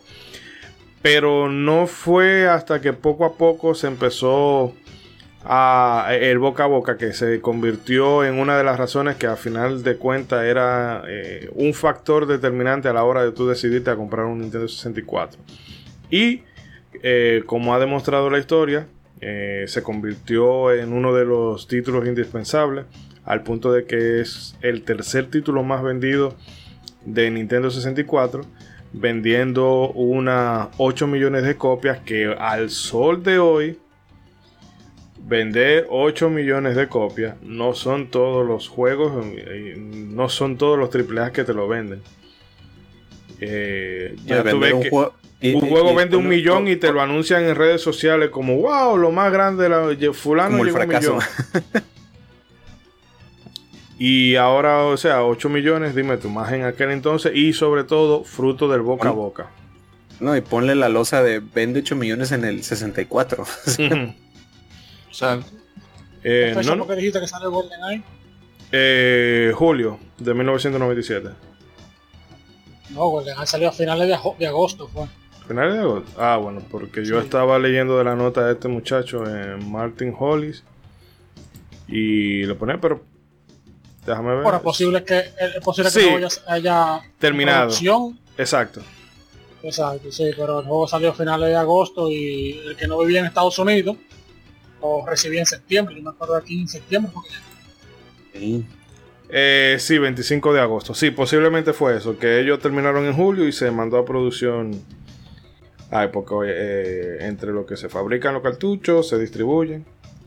Eh, pero aún así, poniéndome en el lugar de ellos, que tú enseñes el juego y que lo que le queden prácticamente son unas cuantas semanas para tú terminarlo. Y la reacción de la gente sea, bueno, como que sí, pero como que no eh, debe de haber desmotivado mucho. Claro, y es que eh, se entiende perfectamente esa reacción, porque como, perdón, como tú decías, está el hecho de que primero es una película que ya había salido, ya el hype está bajo, eh, está el hecho de que es basado en una película, muchos videojuegos ya tenían mala fama por eso, y también que lo de los fi- eh, shooter, first, person, tenía también como que no cuajaba, pero que por más bonito que se presentara, eh, la gente no tenía ni idea de lo que se venía. O sea, no es hasta que tú lo juegas y lo pruebas y ves lo bien pulido que estaba ese, eh, ese gameplay. Por eso que el, el- fue el boca a boca, el efecto dominó, como se dice, que terminó ser el- te- eh, siendo el éxito de ese juego. No, y que como varios comentarios de, de ahorita de los oyentes, o sea, está muy sorprendente eso de que varios, o sea, entraron por el multiplayer, no tanto por el juego en sí, sino porque en algún momento tuvieron una reta con unos amigos y ¿qué es esto? Y ahí se clavaron con el juego. No, es que eso Bueno, siempre déjame un- mencionar Eh, cómo- Sí, sí. No, no, disculpa, Rey. Dale. No, que yo iba a mencionar cómo, cómo yo me topé con ese con el juego en aquel entonces. Voy a también contar un poquito una, algo personal. No, Eh, no, suerte, por mi que casa nos gusta, el chisme nos gusta a todos, suéltalo. Uf, uf. no, no no personal de privado, sino que por aquí había un club, aquí pusieron un club de video que se llamaba Stop Video. Eh, Diablo, sí.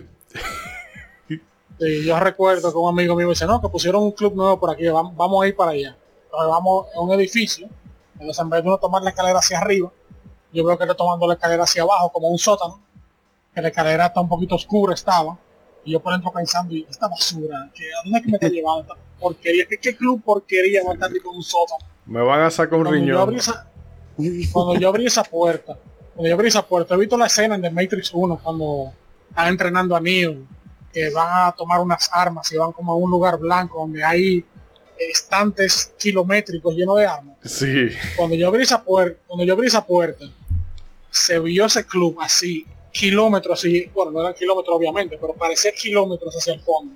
Una, eh, eso ahí abajo parece que era eh, eh, no, eh, stop video. Eh, ¿Por qué la hora que estaba? Que ahora estoy tratando de ubicar la, la dirección. en la Bolívar, calle Bolívar, Sí. Sí, sí, sí, sí, sí, sí. Yo llegué ahí a, a- creo que fue con Bueno, una prima No recuerdo a qué, pero Inicialmente estaba en el sótano, pero después ellos se mudaron para el primer piso. Ujú. No sé, no sé cuál de los dos tú fuiste. No, no, yo Pero sí el recuerdo que al sótano- sitio, pero la dirección no la he terminado de ubicar. Ok, cuando yo abrí esa puerta se vio ese club kilométrico hacia el fondo, porque eso ahí abajo era como un almacén. No tenía paredes, no tenía nada, no tenía columnas, nada.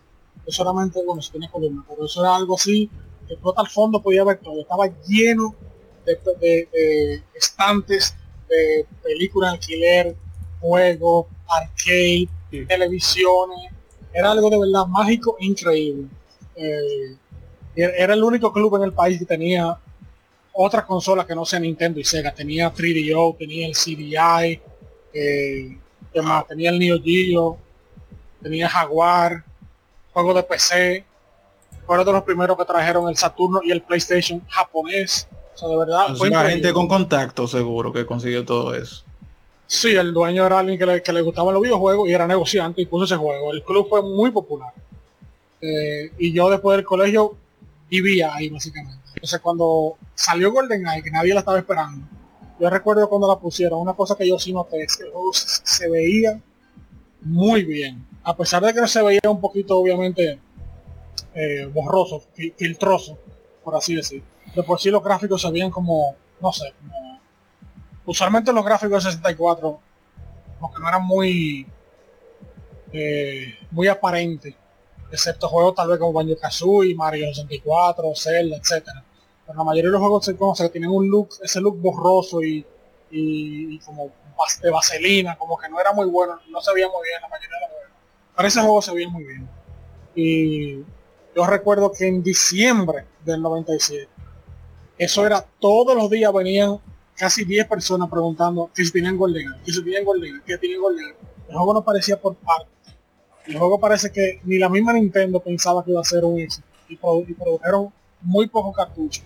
Que para diciembre no quedaban nada. Ya lo habían, Sí. vendido todo. Estaba todo el mundo hablando de Golden Eye y no había manera de comprarlo. Creo que fue ya más o menos a finales de diciembre, tal vez principios del 98, que sacaron un nuevo eh, parche de- del juego. Pero en esa época de septiembre, como hasta de noviembre, diciembre, no había Golden Eye. Eh, sí, es eso que tú dices, que Nintendo parece consciente, bueno, esto es una IP basada en una película, vamos a no, eh, a no volvernos locos con la cantidad que vamos a ¿Qué producir. tal jala? Y lo hicieron así, pero entonces el juego vendió eh, en el segundo año vendió más que lo que vendió en el primero y en el tercer año vendió más que en el primero y el segundo combinado. Boca a boca, eso fue. Sí, no. Y eh, es eso, o sea, hay un, bueno, no re- creo que lo hablamos con el caso de, fue de, Street Fighter 2 cuando salió, que tampoco fue como la gran vaina y fue como poco a poco que se, se extendió el rumor, aunque en América eh, fue bastante popular desde el inicio, en Japón también tuvo que ser un proceso. Que eso es interesante. Y recientemente, no tiene nada que ver, pero que...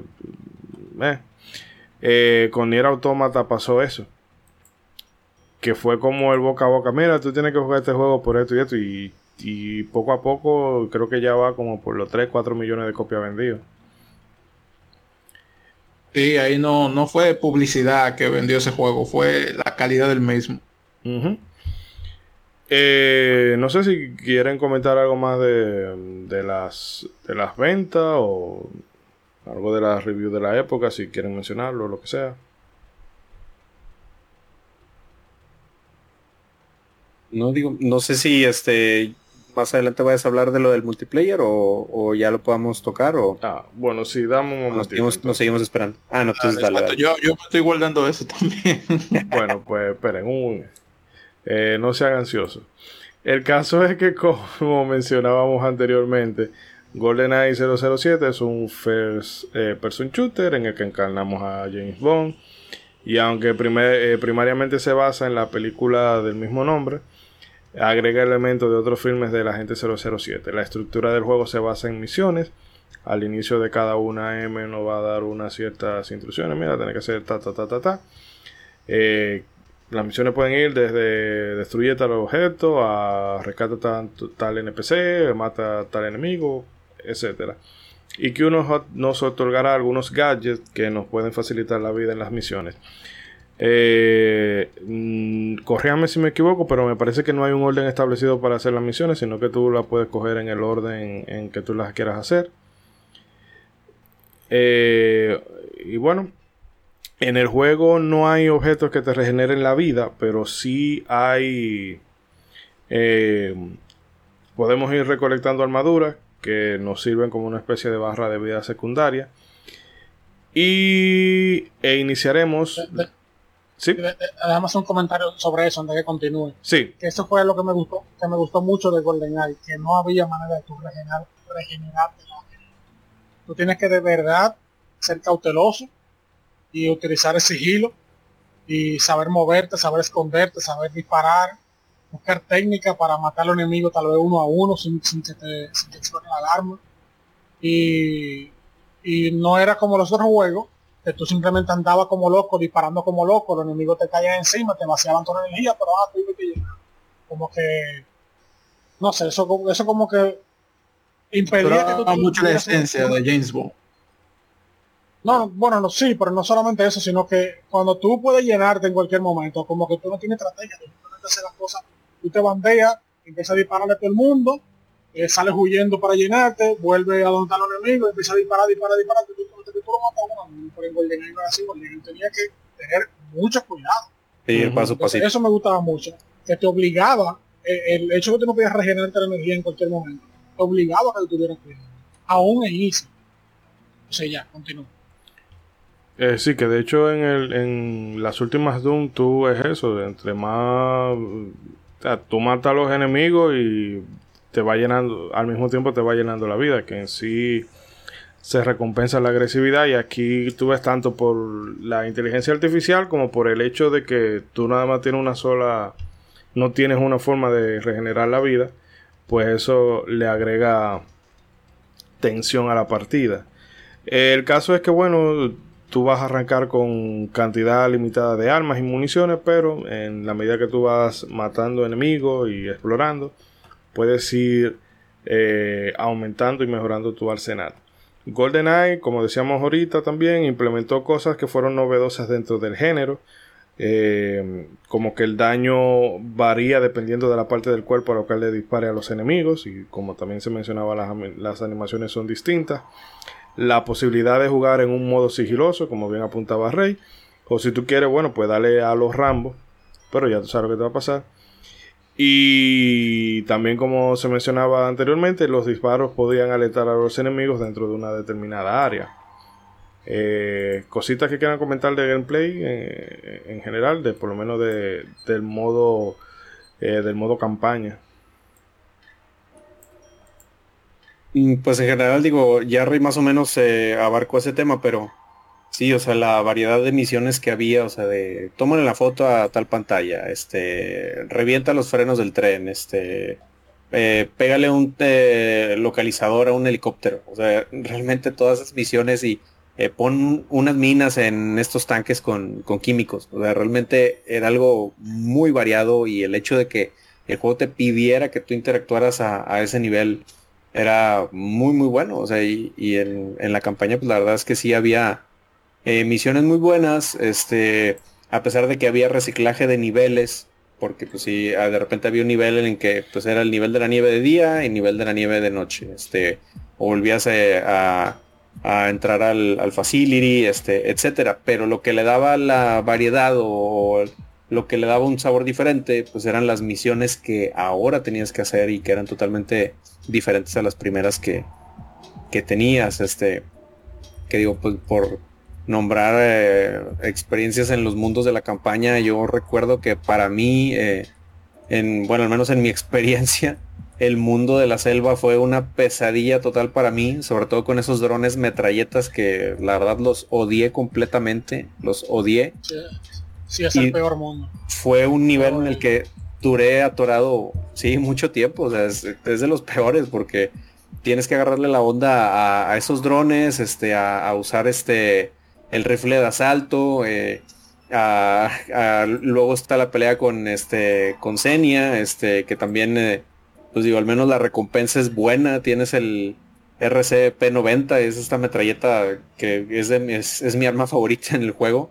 Pero sí, ese, ese mundo sí me sacó un quebradero de cabeza, pero muy, muy bañado. Ven acá, y cuando tú peleas con Xenia, mm, em, pasa como igual que en la película.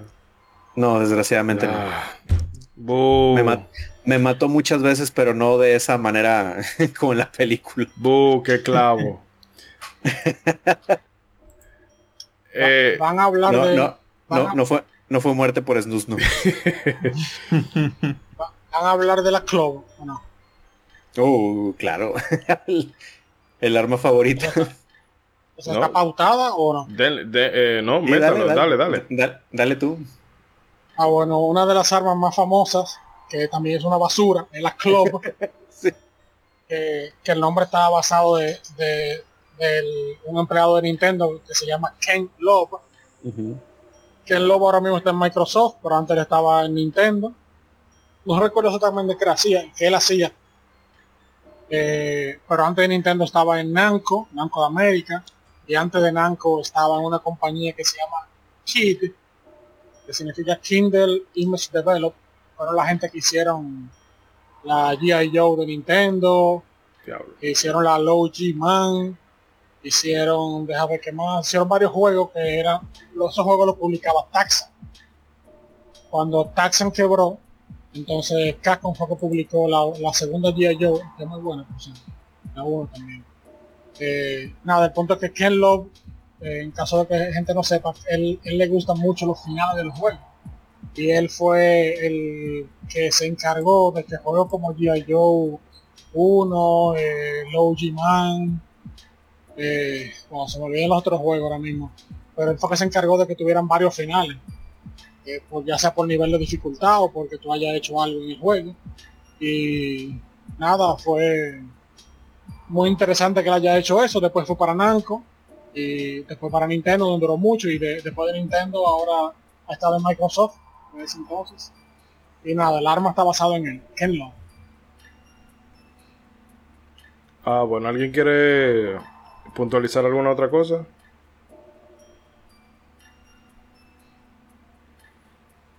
Bueno, pues entonces vamos a meternos con, con el multiplayer. Que es sin duda el elemento jugable que llevó a GoldenEye a convertirse en un fenómeno gracias al boca a boca. Eh, curiosamente este componente casi casi no lo llegan a meter en el producto final. Eh, por un lado, pues como con tantos otros eh, FP, FPS de la época, First Person Shooter, el equipo se enfocó en desarrollar una experiencia single player. Eh, pero cuando se dieron cuenta de que el Nintendo 64 vendría con cuatro puertos para controles, hizo que el equipo empezara a considerar la modalidad de un multiplayer en caso de que el tiempo les diera. Porque, bueno, eh, no era que ellos se habían pasado ya varias veces con el, con el deadline y ni los jefes de Rare ni la gente de Nintendo como que estaban muy dispuestos a concederle más tiempo. De todas formas, de, de manera proactiva, Mark ha eh, eh, había estado trabajando en el código para la pantalla dividida en previsión de que si se fuese a tomar la decisión de incluir el multiplayer, bueno, pues ya eso estuviera avanzado. Eh, luego de que ya faltaban unos pocos meses para el lanzamiento, Holly se acercó a Steve Ellis, que había ayudado a programar mm, bueno, varias cosas dentro del mismo juego. Cuando ya había terminado alguna de, de- de sus labores que tenía asignada, Hollis le dijo, mira, eh, vete y ayuda a Emon con la creación del, del modo multiplayer y vamos a ver qué sale de aquí allá, que tampoco era una cosa como muy segura. El desarrollo de este modo multiplayer se mantuvo como un secreto por temor a que los jefes de Rare y Nintendo se opusieran a, a su implementación, por lo que decíamos ahorita del deadline. Y bueno, eh, ya cuando ellos tuvieron una demo lista y, y jugable, se la presentaron a sus superiores y bueno, ya hemos visto que el multiplayer es eh, el actor estrella en esa entrega. Eh, ¿No? ¿Cualquier cosa que quieran comentar? Sí, pues Claro, digo, eh. ah, dale, dale tú, Breck, dale, dale. Está bien. Que aquí vemos otra alabanza de Ryder, pero bueno, que no solamente, eh, bien ellos pudieron, ellos se, enfocaron mucho en la experiencia como de la campaña, un jugador y en pulir este concepto de, de shooter, first person. Bien pudieron no haber hecho el, el multijugador, como fue más o menos el caso de Super Mario 64, que se enfocaron en crear esa nueva experiencia y nadie, nadie lo, lo- lo señala con un dedo a ese juego, pero no conforme con haber hecho esa experiencia bien hecha, decidieron meterle al multijugador y fue una de, de las mejores decisiones que pudieron hacer, porque es una de las cosas que más le gusta a la persona, nos gustan, a mí me gusta, eh, efectivamente, que, se pudiera jugar entonces de 4, que era lo, lo que volvía loco a la gente con el 64 que yo siempre lo he dicho y creo que alguien, alguno de ustedes lo, lo ha mencionado aquí también, que para mí lo que es Nintendo 64 es la consola multijugador por excelencia de, multijugador, de juegos multijugadores. Sí, pues fue lo que le terminaron dando más enfoque, digo, en, en la clase de los juegos que, que sacaron. Y les digo, hablando más del, del multiplayer, la verdad sorprende mucho que pues ni siquiera en un inicio estaba contemplado, o sea, ya fue una cosa ya en los finales del desarrollo, pero volviendo al tema, gracias a toda la flexibilidad que tuvieron, o sea, pudieron experimentar con muchas cosas que, que era como lo que decía Ishidori, de, pues alguien simplemente este, empezó a desarrollar el, el, pues toda la programación para la pantalla dividida la probaron, este, hicieron experimentos y pues lo bueno que ya cuando la, la mostraron antes de este de lanzar el juego, que yo me imagino que son de esas cosas de, ah, pues ya, hombre, enséñalas, total, ya la hiciste, hombre, pues ya, eh, dale para ver qué dicen. Y pues, como también mencionábamos antes, ¿quién diría que esta sería precisamente la clave para que la gente pudiera comprender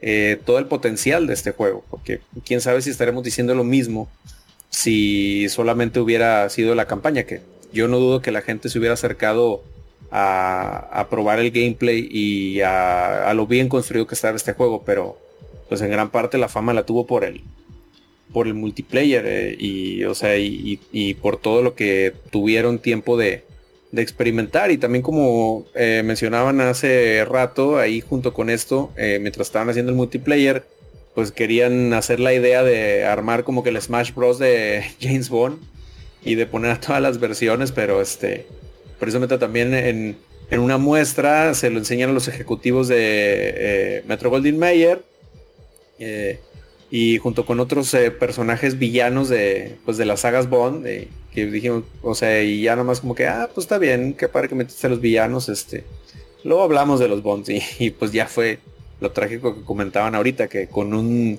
mm, con un memo al siguiente día dices, por favor, quítame eso porque si no, todo el dinero se nos va a ir en, en solicitar los permisos para, para esta gente. Entonces, pues digo, lamentablemente eso ya no pudo entrar, pero pues afortunadamente sí tuvimos el gran, eh, el gran multiplayer de, de, de GoldenEye y pues obviamente también eh, por ahí estaba toda la onda de los cheats que, que, le podías agregar para, para que todavía estuviera más folclórica la diversión ahí con las retas. Eh, bueno, que una cosa. Ah, bueno, Rey, ¿tú vas a decir algo? Bueno, no, que en multiplayer yo siempre jugaba era en Golden Gun. Eso, eso de que, de que estar disparándole constantemente a alguien para ganarle, no me gustaba. Eso era todo el mundo un tiro. Directo. sí, y, una de las cosas más divertidas que mira, eso me, hace me hacía reír era poner eh, minas de proximidad. Uf. Ponerla pegada a una pared y cuando tú escuchabas esa explosión. ese, ese era un placer nada culposo. Sí, a mí me encantaba la mina de proximidad. Otra cosa que como yo antes de GoldenEye no había jugado, bueno, había jugado Doom, cosas así, pero no era, yo no jugaba juego de primera persona. No sé si en PC había juegos que ya se podía hacer eso, imagino que sí, pero voy a partir con que no. Eh, en GoldenEye se podía hacer eh, no sé cómo lo dirán tal vez en, España o algo así. Eh, básicamente tú mover la cámara independientemente de donde está apuntado tu arma. Yo me acuerdo, tengo un, tengo un amigo que hoy en día, en ese entonces no, él no jugaba primera persona, y hoy en día se ha convertido uno de los mejores jugadores de Counter Strike y actualmente uno de los mejores jugadores de Call of Duty Warzone. Como se llama, no sé qué. Pero en ese entonces yo me acuerdo que jugando multiplayer, yo eh, hacía strafing, que yo básicamente corría en círculos alrededor de él, pero siempre estaba apuntando donde él. Entonces él me mm. veía a mí como corriendo en círculos, apuntándole siempre. Decía que, oh, ¿cómo tú haces eso? O sea, en ese entonces hacer strafing, por lo menos en consola, no sé, los jugadores PC, tiene que haber gritando, yo hice eso en el 94 en tal juego, no sé. Pero en ese entonces, en consola, hacer strafing, eso, eso no existía.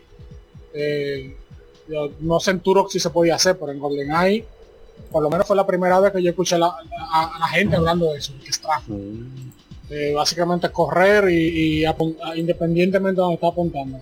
Porque en Doom la alarma apunta donde tú miras. Creo que en Quake mm. por igual. Ah, ok. Creo, creo. no sé si strafing es la palabra que utilizan en otros países. Strafing, strafing. Bueno, eso yo, lo quería multiplayer. Yo el técnico, lo, el, el, técnico, el término lo desconozco por completo. Eh, Bragic. No, también con respecto a lo que dice Rey, me recuerda en, general cómo ese multijugador no solamente estaba disponible y que podían jugar cuatro, sino que tú podías eh, acomodar experiencia para probar diferentes modalidades de juego, agregado y cosas. Era, era una experiencia muy completa. Y eso en verdad ponía a uno, uno le daba uno y le daba y le daba y le daba.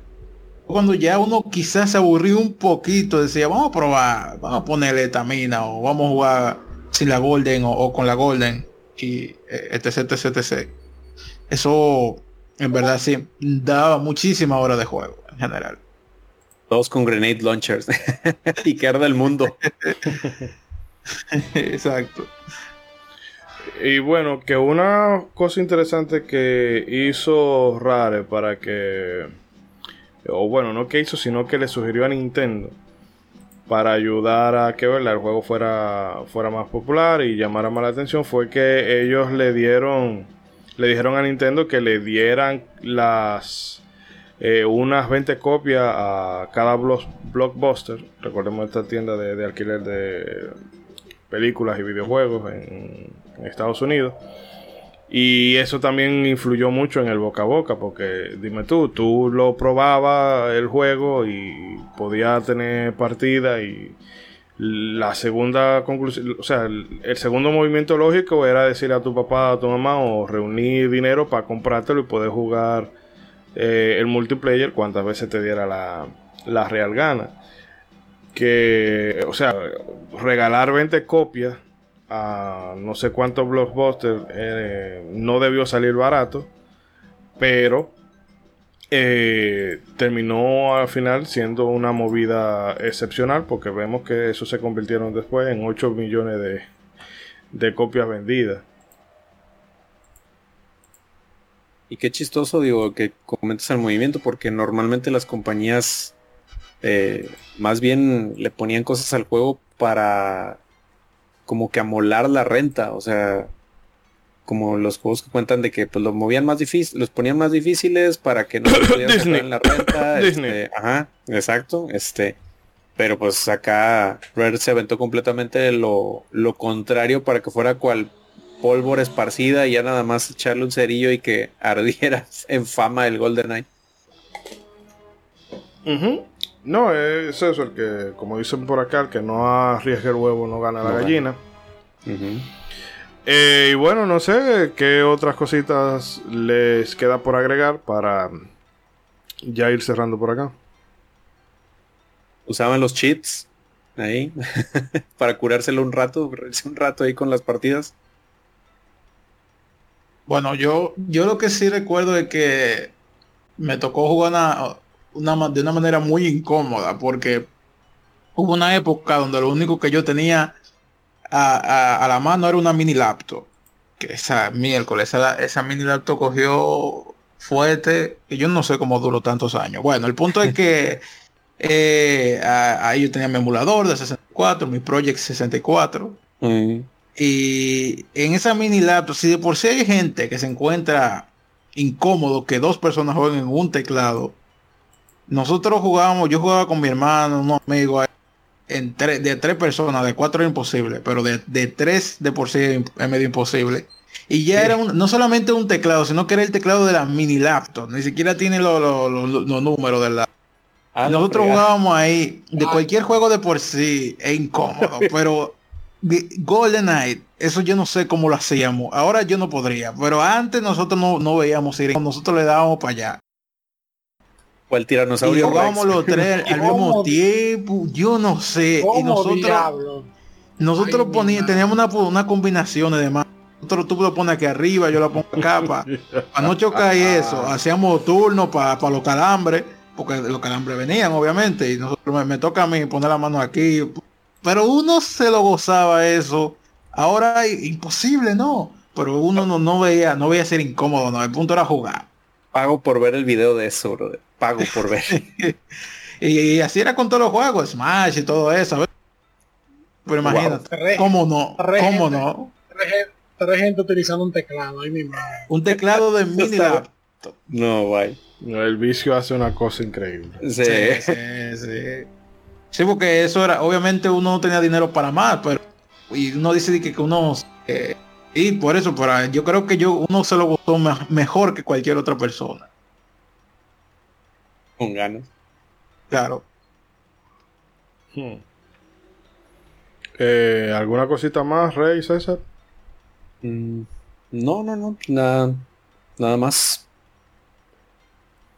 Ah, No sé, Rey.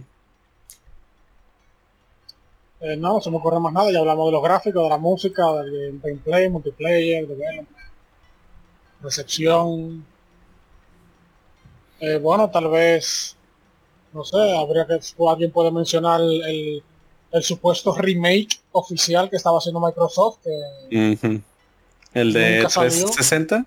¿O cuál? 360, y también a romper los sueños a todo el mundo de que GoldenEye probablemente nunca va a ser sacada nuevamente. Se le va a poder hacer un remake fiel al original por el asunto de licencia. Aún Nintendo y Microsoft ya que son amiguitos. Está el asunto de, de la licencia de James Bond, Sí. que la tiene Electronic no sé si Arts, ¿no? Activision. Bueno, no sé. una de esas compañías la Yo creo que Electronic Arts, sí. Bueno, pero no nada más eso, sino que si tú quieres poner los actores originales, Sí, por lo no. menos Pierce Brosnan, eso es otra licencia. Así que Sí, que fue- GoldenEye, ¿Qué fue lo sí, que pasó con el de Golden- Wii, no? exacto, Que tuvieron que poner otros actores. bueno, si la de Wii, si en ese entonces Microsoft y Nintendo hubieran, estado, hubieran sido los amigos que son ahora, probablemente la de Wii hubiera sido un remake muy fiel, excepto que no hubiera tenido a Pierce Brosnan, Brosnan sino hubiera tenido a Daniel Craig.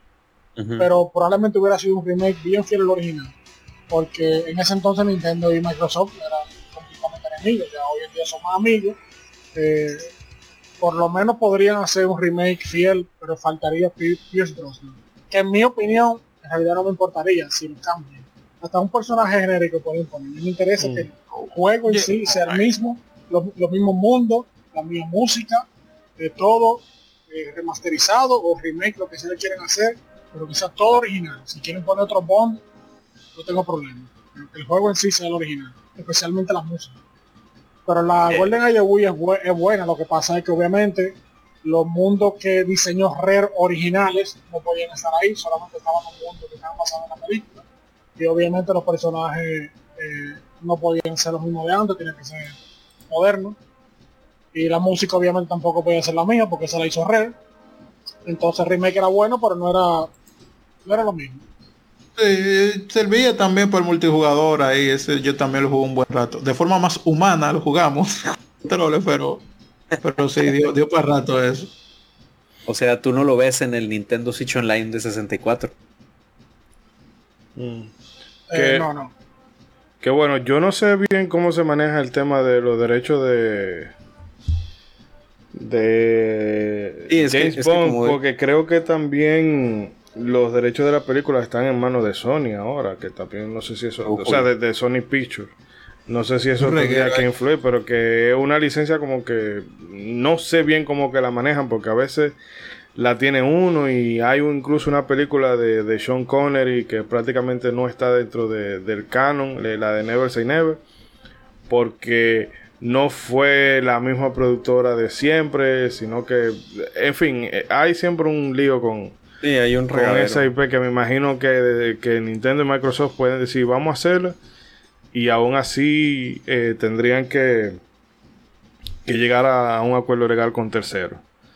Pero nada, la, la esperanza es lo último que se Ah. pierde. Ah, pero hay que, hay que mencionar un poquito también la influencia que tuvo GoldenEye en los otros juegos. Después de GoldenEye, todos los juegos tienen que tener un sniper. Todos. Eso era una ley, básicamente. Sí. Y casi, y muchísimos juegos, gracias a Dios, salieron de esa época oscura de clones de Doom y empezaron entonces a clonar a GoldenEye. Ya los juegos venían con objetivos, ya los mapas no eran tipo Doom, sino eran más o menos tipo GoldenEye, algo más arqui- arquitectónicamente, eh, que tiene sentido un poquito más arquitectónicamente Hmm. eh, con, con objetivos y cosas así. Obviamente los, los otros juegos de Game Bond que salieron, como la What Ends With You, eran, eso era básicamente un clon de GoldenEye. No era, no era malo el juego, pero no era, no era tan bueno como GoldenEye. Mm. Eh, pues sí, pero el juego fue influenció mucho al resto de los juegos primera persona que salieron. Claro, marcó un antes y un después en lo que es los Sí. shooters. Sí.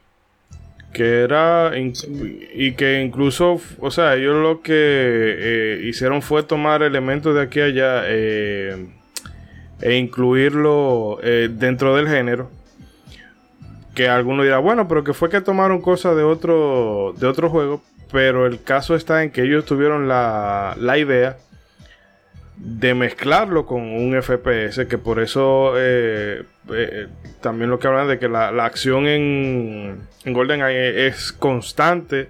Bueno, si tú decides jugar a los Rambo, como pasa en, en un Virtual Cop. Y es porque tomaron cierta cosita de eso y luego lo, de, lo del daño dependiendo de la parte del cuerpo y demás. Que sí, que a veces son cosas que uno la, la da por sentado y dice, bueno, pero eh, eso a cualquiera se le pudo haber ocurrido, pero el asunto está en que a nadie se le había ocurrido hasta que a ellos le valga la redundancia, se le ocurrió. Claro, Sí, como dicen, el, el hubiera no existe. Ujú. Sí, Esa- que lo mezclaron bien. la- esa siempre es la excusa de los haters. No, que eso alguien se lo hubiera inventado. Bueno, que de verdad alguien se lo hubiera inventado, pero nadie se lo inventó. hasta que lo hicieron. Ujú. Alguien tiene que ser primero. Sí, claro. Sí. Y aparte tienen un nivel preferido y un nivel que odian, como el que mencionaba yo, el de la selva, que por ejemplo, a mí un nivel que siempre me da mucha nostalgia precisamente es el del Facility cuando empiezas en este en el ducto de aire. Es como por por nostalgia es mi preferido. En multiplayer, mi mundo preferido es el Facility. Hey, Ah, El mismo, el mismo. Ese mismo. era el bueno, sí. ¿Tú, Ishidori? Eh, no, no, yo ahí no tengo, no tengo nada que decir. Ah, bueno. Bueno. Eh, bueno, pero ya que hemos abordado distintos aspectos y comentado algunos detallitos de, mm, de la jugabilidad, de- del desarrollo, de la influencia, creo que podemos aparcarlo por acá. Y bueno, eh, creo que nos ha quedado un programa bastante eh, bastante nutridito de cosas que eh, mucha gente quizás se, se queda con la idea de que bueno, gran juego y todo esto, pero desconoce eh, el empeño y el esfuerzo que hubo detrás, que tuvieron que... Realmente este juego tenía toda la receta para hacer un clavazo, o sea, para, para hacer un juego más de- del montón, del que nadie eh, se, se recordara. Y en cambio, eh, por, por el buen hacer de Rare, terminó siendo uno de los juegos más influyentes que ha pasado por la historia y definitivamente, como decíamos ahorita, eh, de los indispensables del catálogo de Nintendo 64. Eh, bueno, pues con esto vamos a un corte y ya venimos para cerrar el episodio. No se muevan.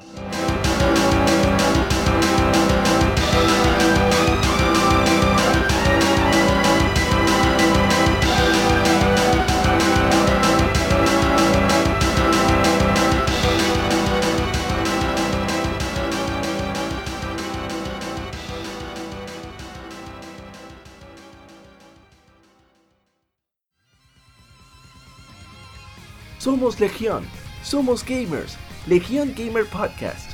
El gaming nos une. Un podcast enfocado en tratar juegos de actualidad y del pasado con la relevancia que merecen. Puedes escucharnos en iBooks, Spotify, TuneIn y demás plataformas de podcast de tu preferencia buscando Legión Gamer Podcast. Recuerda seguirnos en las redes sociales como Legión Gamer RD. Visita nuestra página de Facebook para que seas parte de nuestros streams de las Gamefemérides, donde conmemoramos algunos títulos jugando en su aniversario. Porque todos jugamos, el gaming nos une. Legión Gamer Podcast. Para recibir más de nuestros contenidos, no olvides suscribirte a nuestras redes sociales. Búscanos como Modo 7 Podcast en Facebook e Instagram y como Modo 7 Pod en Twitter. Modo 7 Podcast. Síguenos.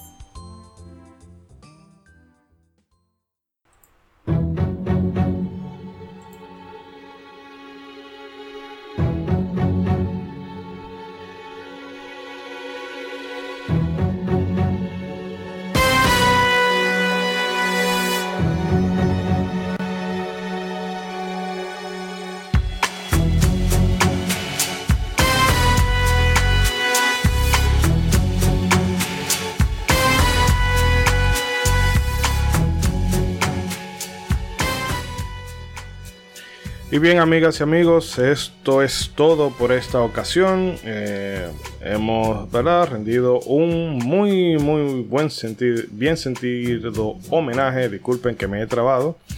eh, a este gran título de Nintendo 64 y además que le hace mucha, mucha justicia al personaje y al universo en que se inspira. Eh, nada chicos, vamos cerrando. Empiezo con el mismo orden eh, con el que arrancamos el programa y Rey. eh, nada, palabras finales. Eh, nada, espero que todo el mundo haya disfrutado esta conversación sobre uno de los mejores juegos de primera persona, GoldenEye. Espero que todavía haya gente que lo siga jugando hoy en día. Y, y rogar que algún día saquen un remake o un remaster. Sí, bueno, como ahora, como Switch ahora está trayendo esa- esas cositas 64, quién sabe si se abre alguna puerta por ahí. Eh, y Mr. Bragic. Qué buena Pues- finta.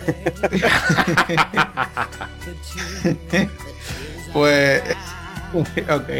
No, que realmente es un juego que marcó la infancia de muchos. eh, uno que me dio muchísima hora, al igual que otros. Eh, nada está escrito. Eso, este juego es un perfecto ejemplo. Rare hizo que un juego del que nadie esperaba nada marcara un hito en la industria de los videojuegos y, un estándar a la hora de crear un first, shoot- first person and shooter. Y nada, que ojalá se abran puertas también, como tú dices, con eso del Switch Online.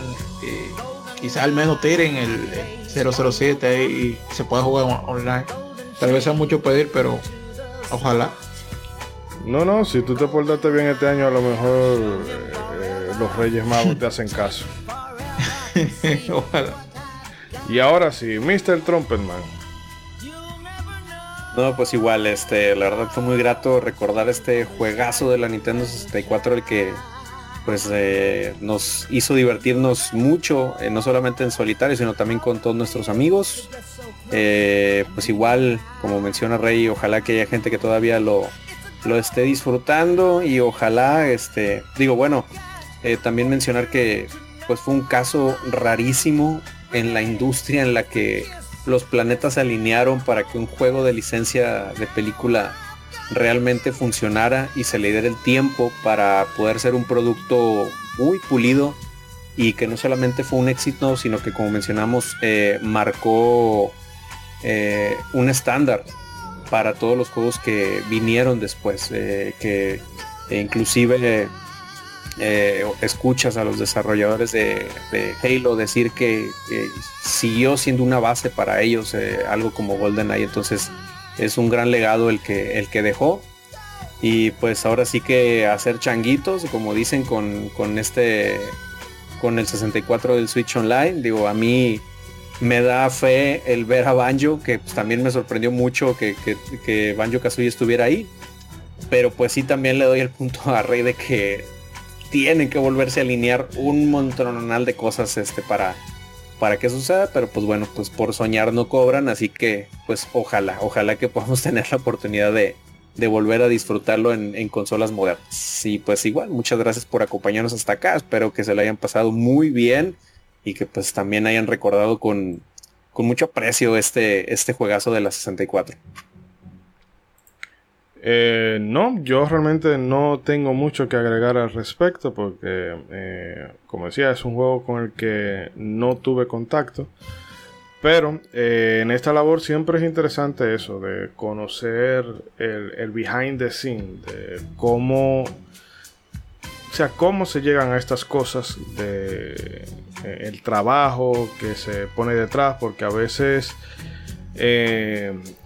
en esta industria la gente se queda con dos o tres, cuatro nombres y esos son como los que se ensalzan, pero en verdad eh, no, no sí, pero tú te das cuenta que aún en el caso de Kojima que ah, que si es un genio, que todo, que si esto y que lo otro, pero aún así es un videojuego es el resultado de un gran esfuerzo conjunto de gente talentosa, o sea, eh, en la- las grandes obras, digamos un Metal Gear, un Chrono Trigger, que si un, que si un Final Fantasy, eh, que si un The Legend of Zelda, un Metroid, un Golden Eye, como en este caso. No es solamente que hay un, un, un genio fenómeno que todo lo sabe y todo lo puede, sino que es, es sinergia, trabajo conjunto. Y bueno, esas son las clases de cosas que nos gusta poner aquí en el spotlight para que la gente eh, de alguna forma como que eh, obviamente no es una medalla de oro ni, ni un premio príncipe de Asturias, pero para que la gente tenga presente esos nombres de, de las personas que se esforzaron para eh, que luego nosotros disfrutáramos eh, esos juegos por horas y horas y horas. En fin, que mm, más nada que agregar por nuestra parte. Eh, nuevamente les reitero eh, la- las gracias a todas las personas que nos escuchan desde las distintas eh, regiones, eh, Estados Unidos, España, Colombia, Venezuela, Panamá, México. Un abrazo fuerte para todos, a la gente aquí en el patio República Dominicana también. Y nada, esperamos vernos dentro de unos 15 días. No sé qué tema vamos a traer aquí, pero va a ser uno, uno bien bueno. Y no, solamente puedo avanzar que queda todavía mucho Nintendo de aquí a fin de año. Así que mientras tanto, recuerden, Chan, hagan chan, bien, chan. tun, tun, tun. Y más que viene Halloween, yo creo que ya, ya estoy dando pistas más que suficientes. El caso es que hagan bien y no miren a quién. Y recuerden, agitado, no revuelto. Hasta la próxima. Nos vemos. You'll never know how it feels to get so close and be denied.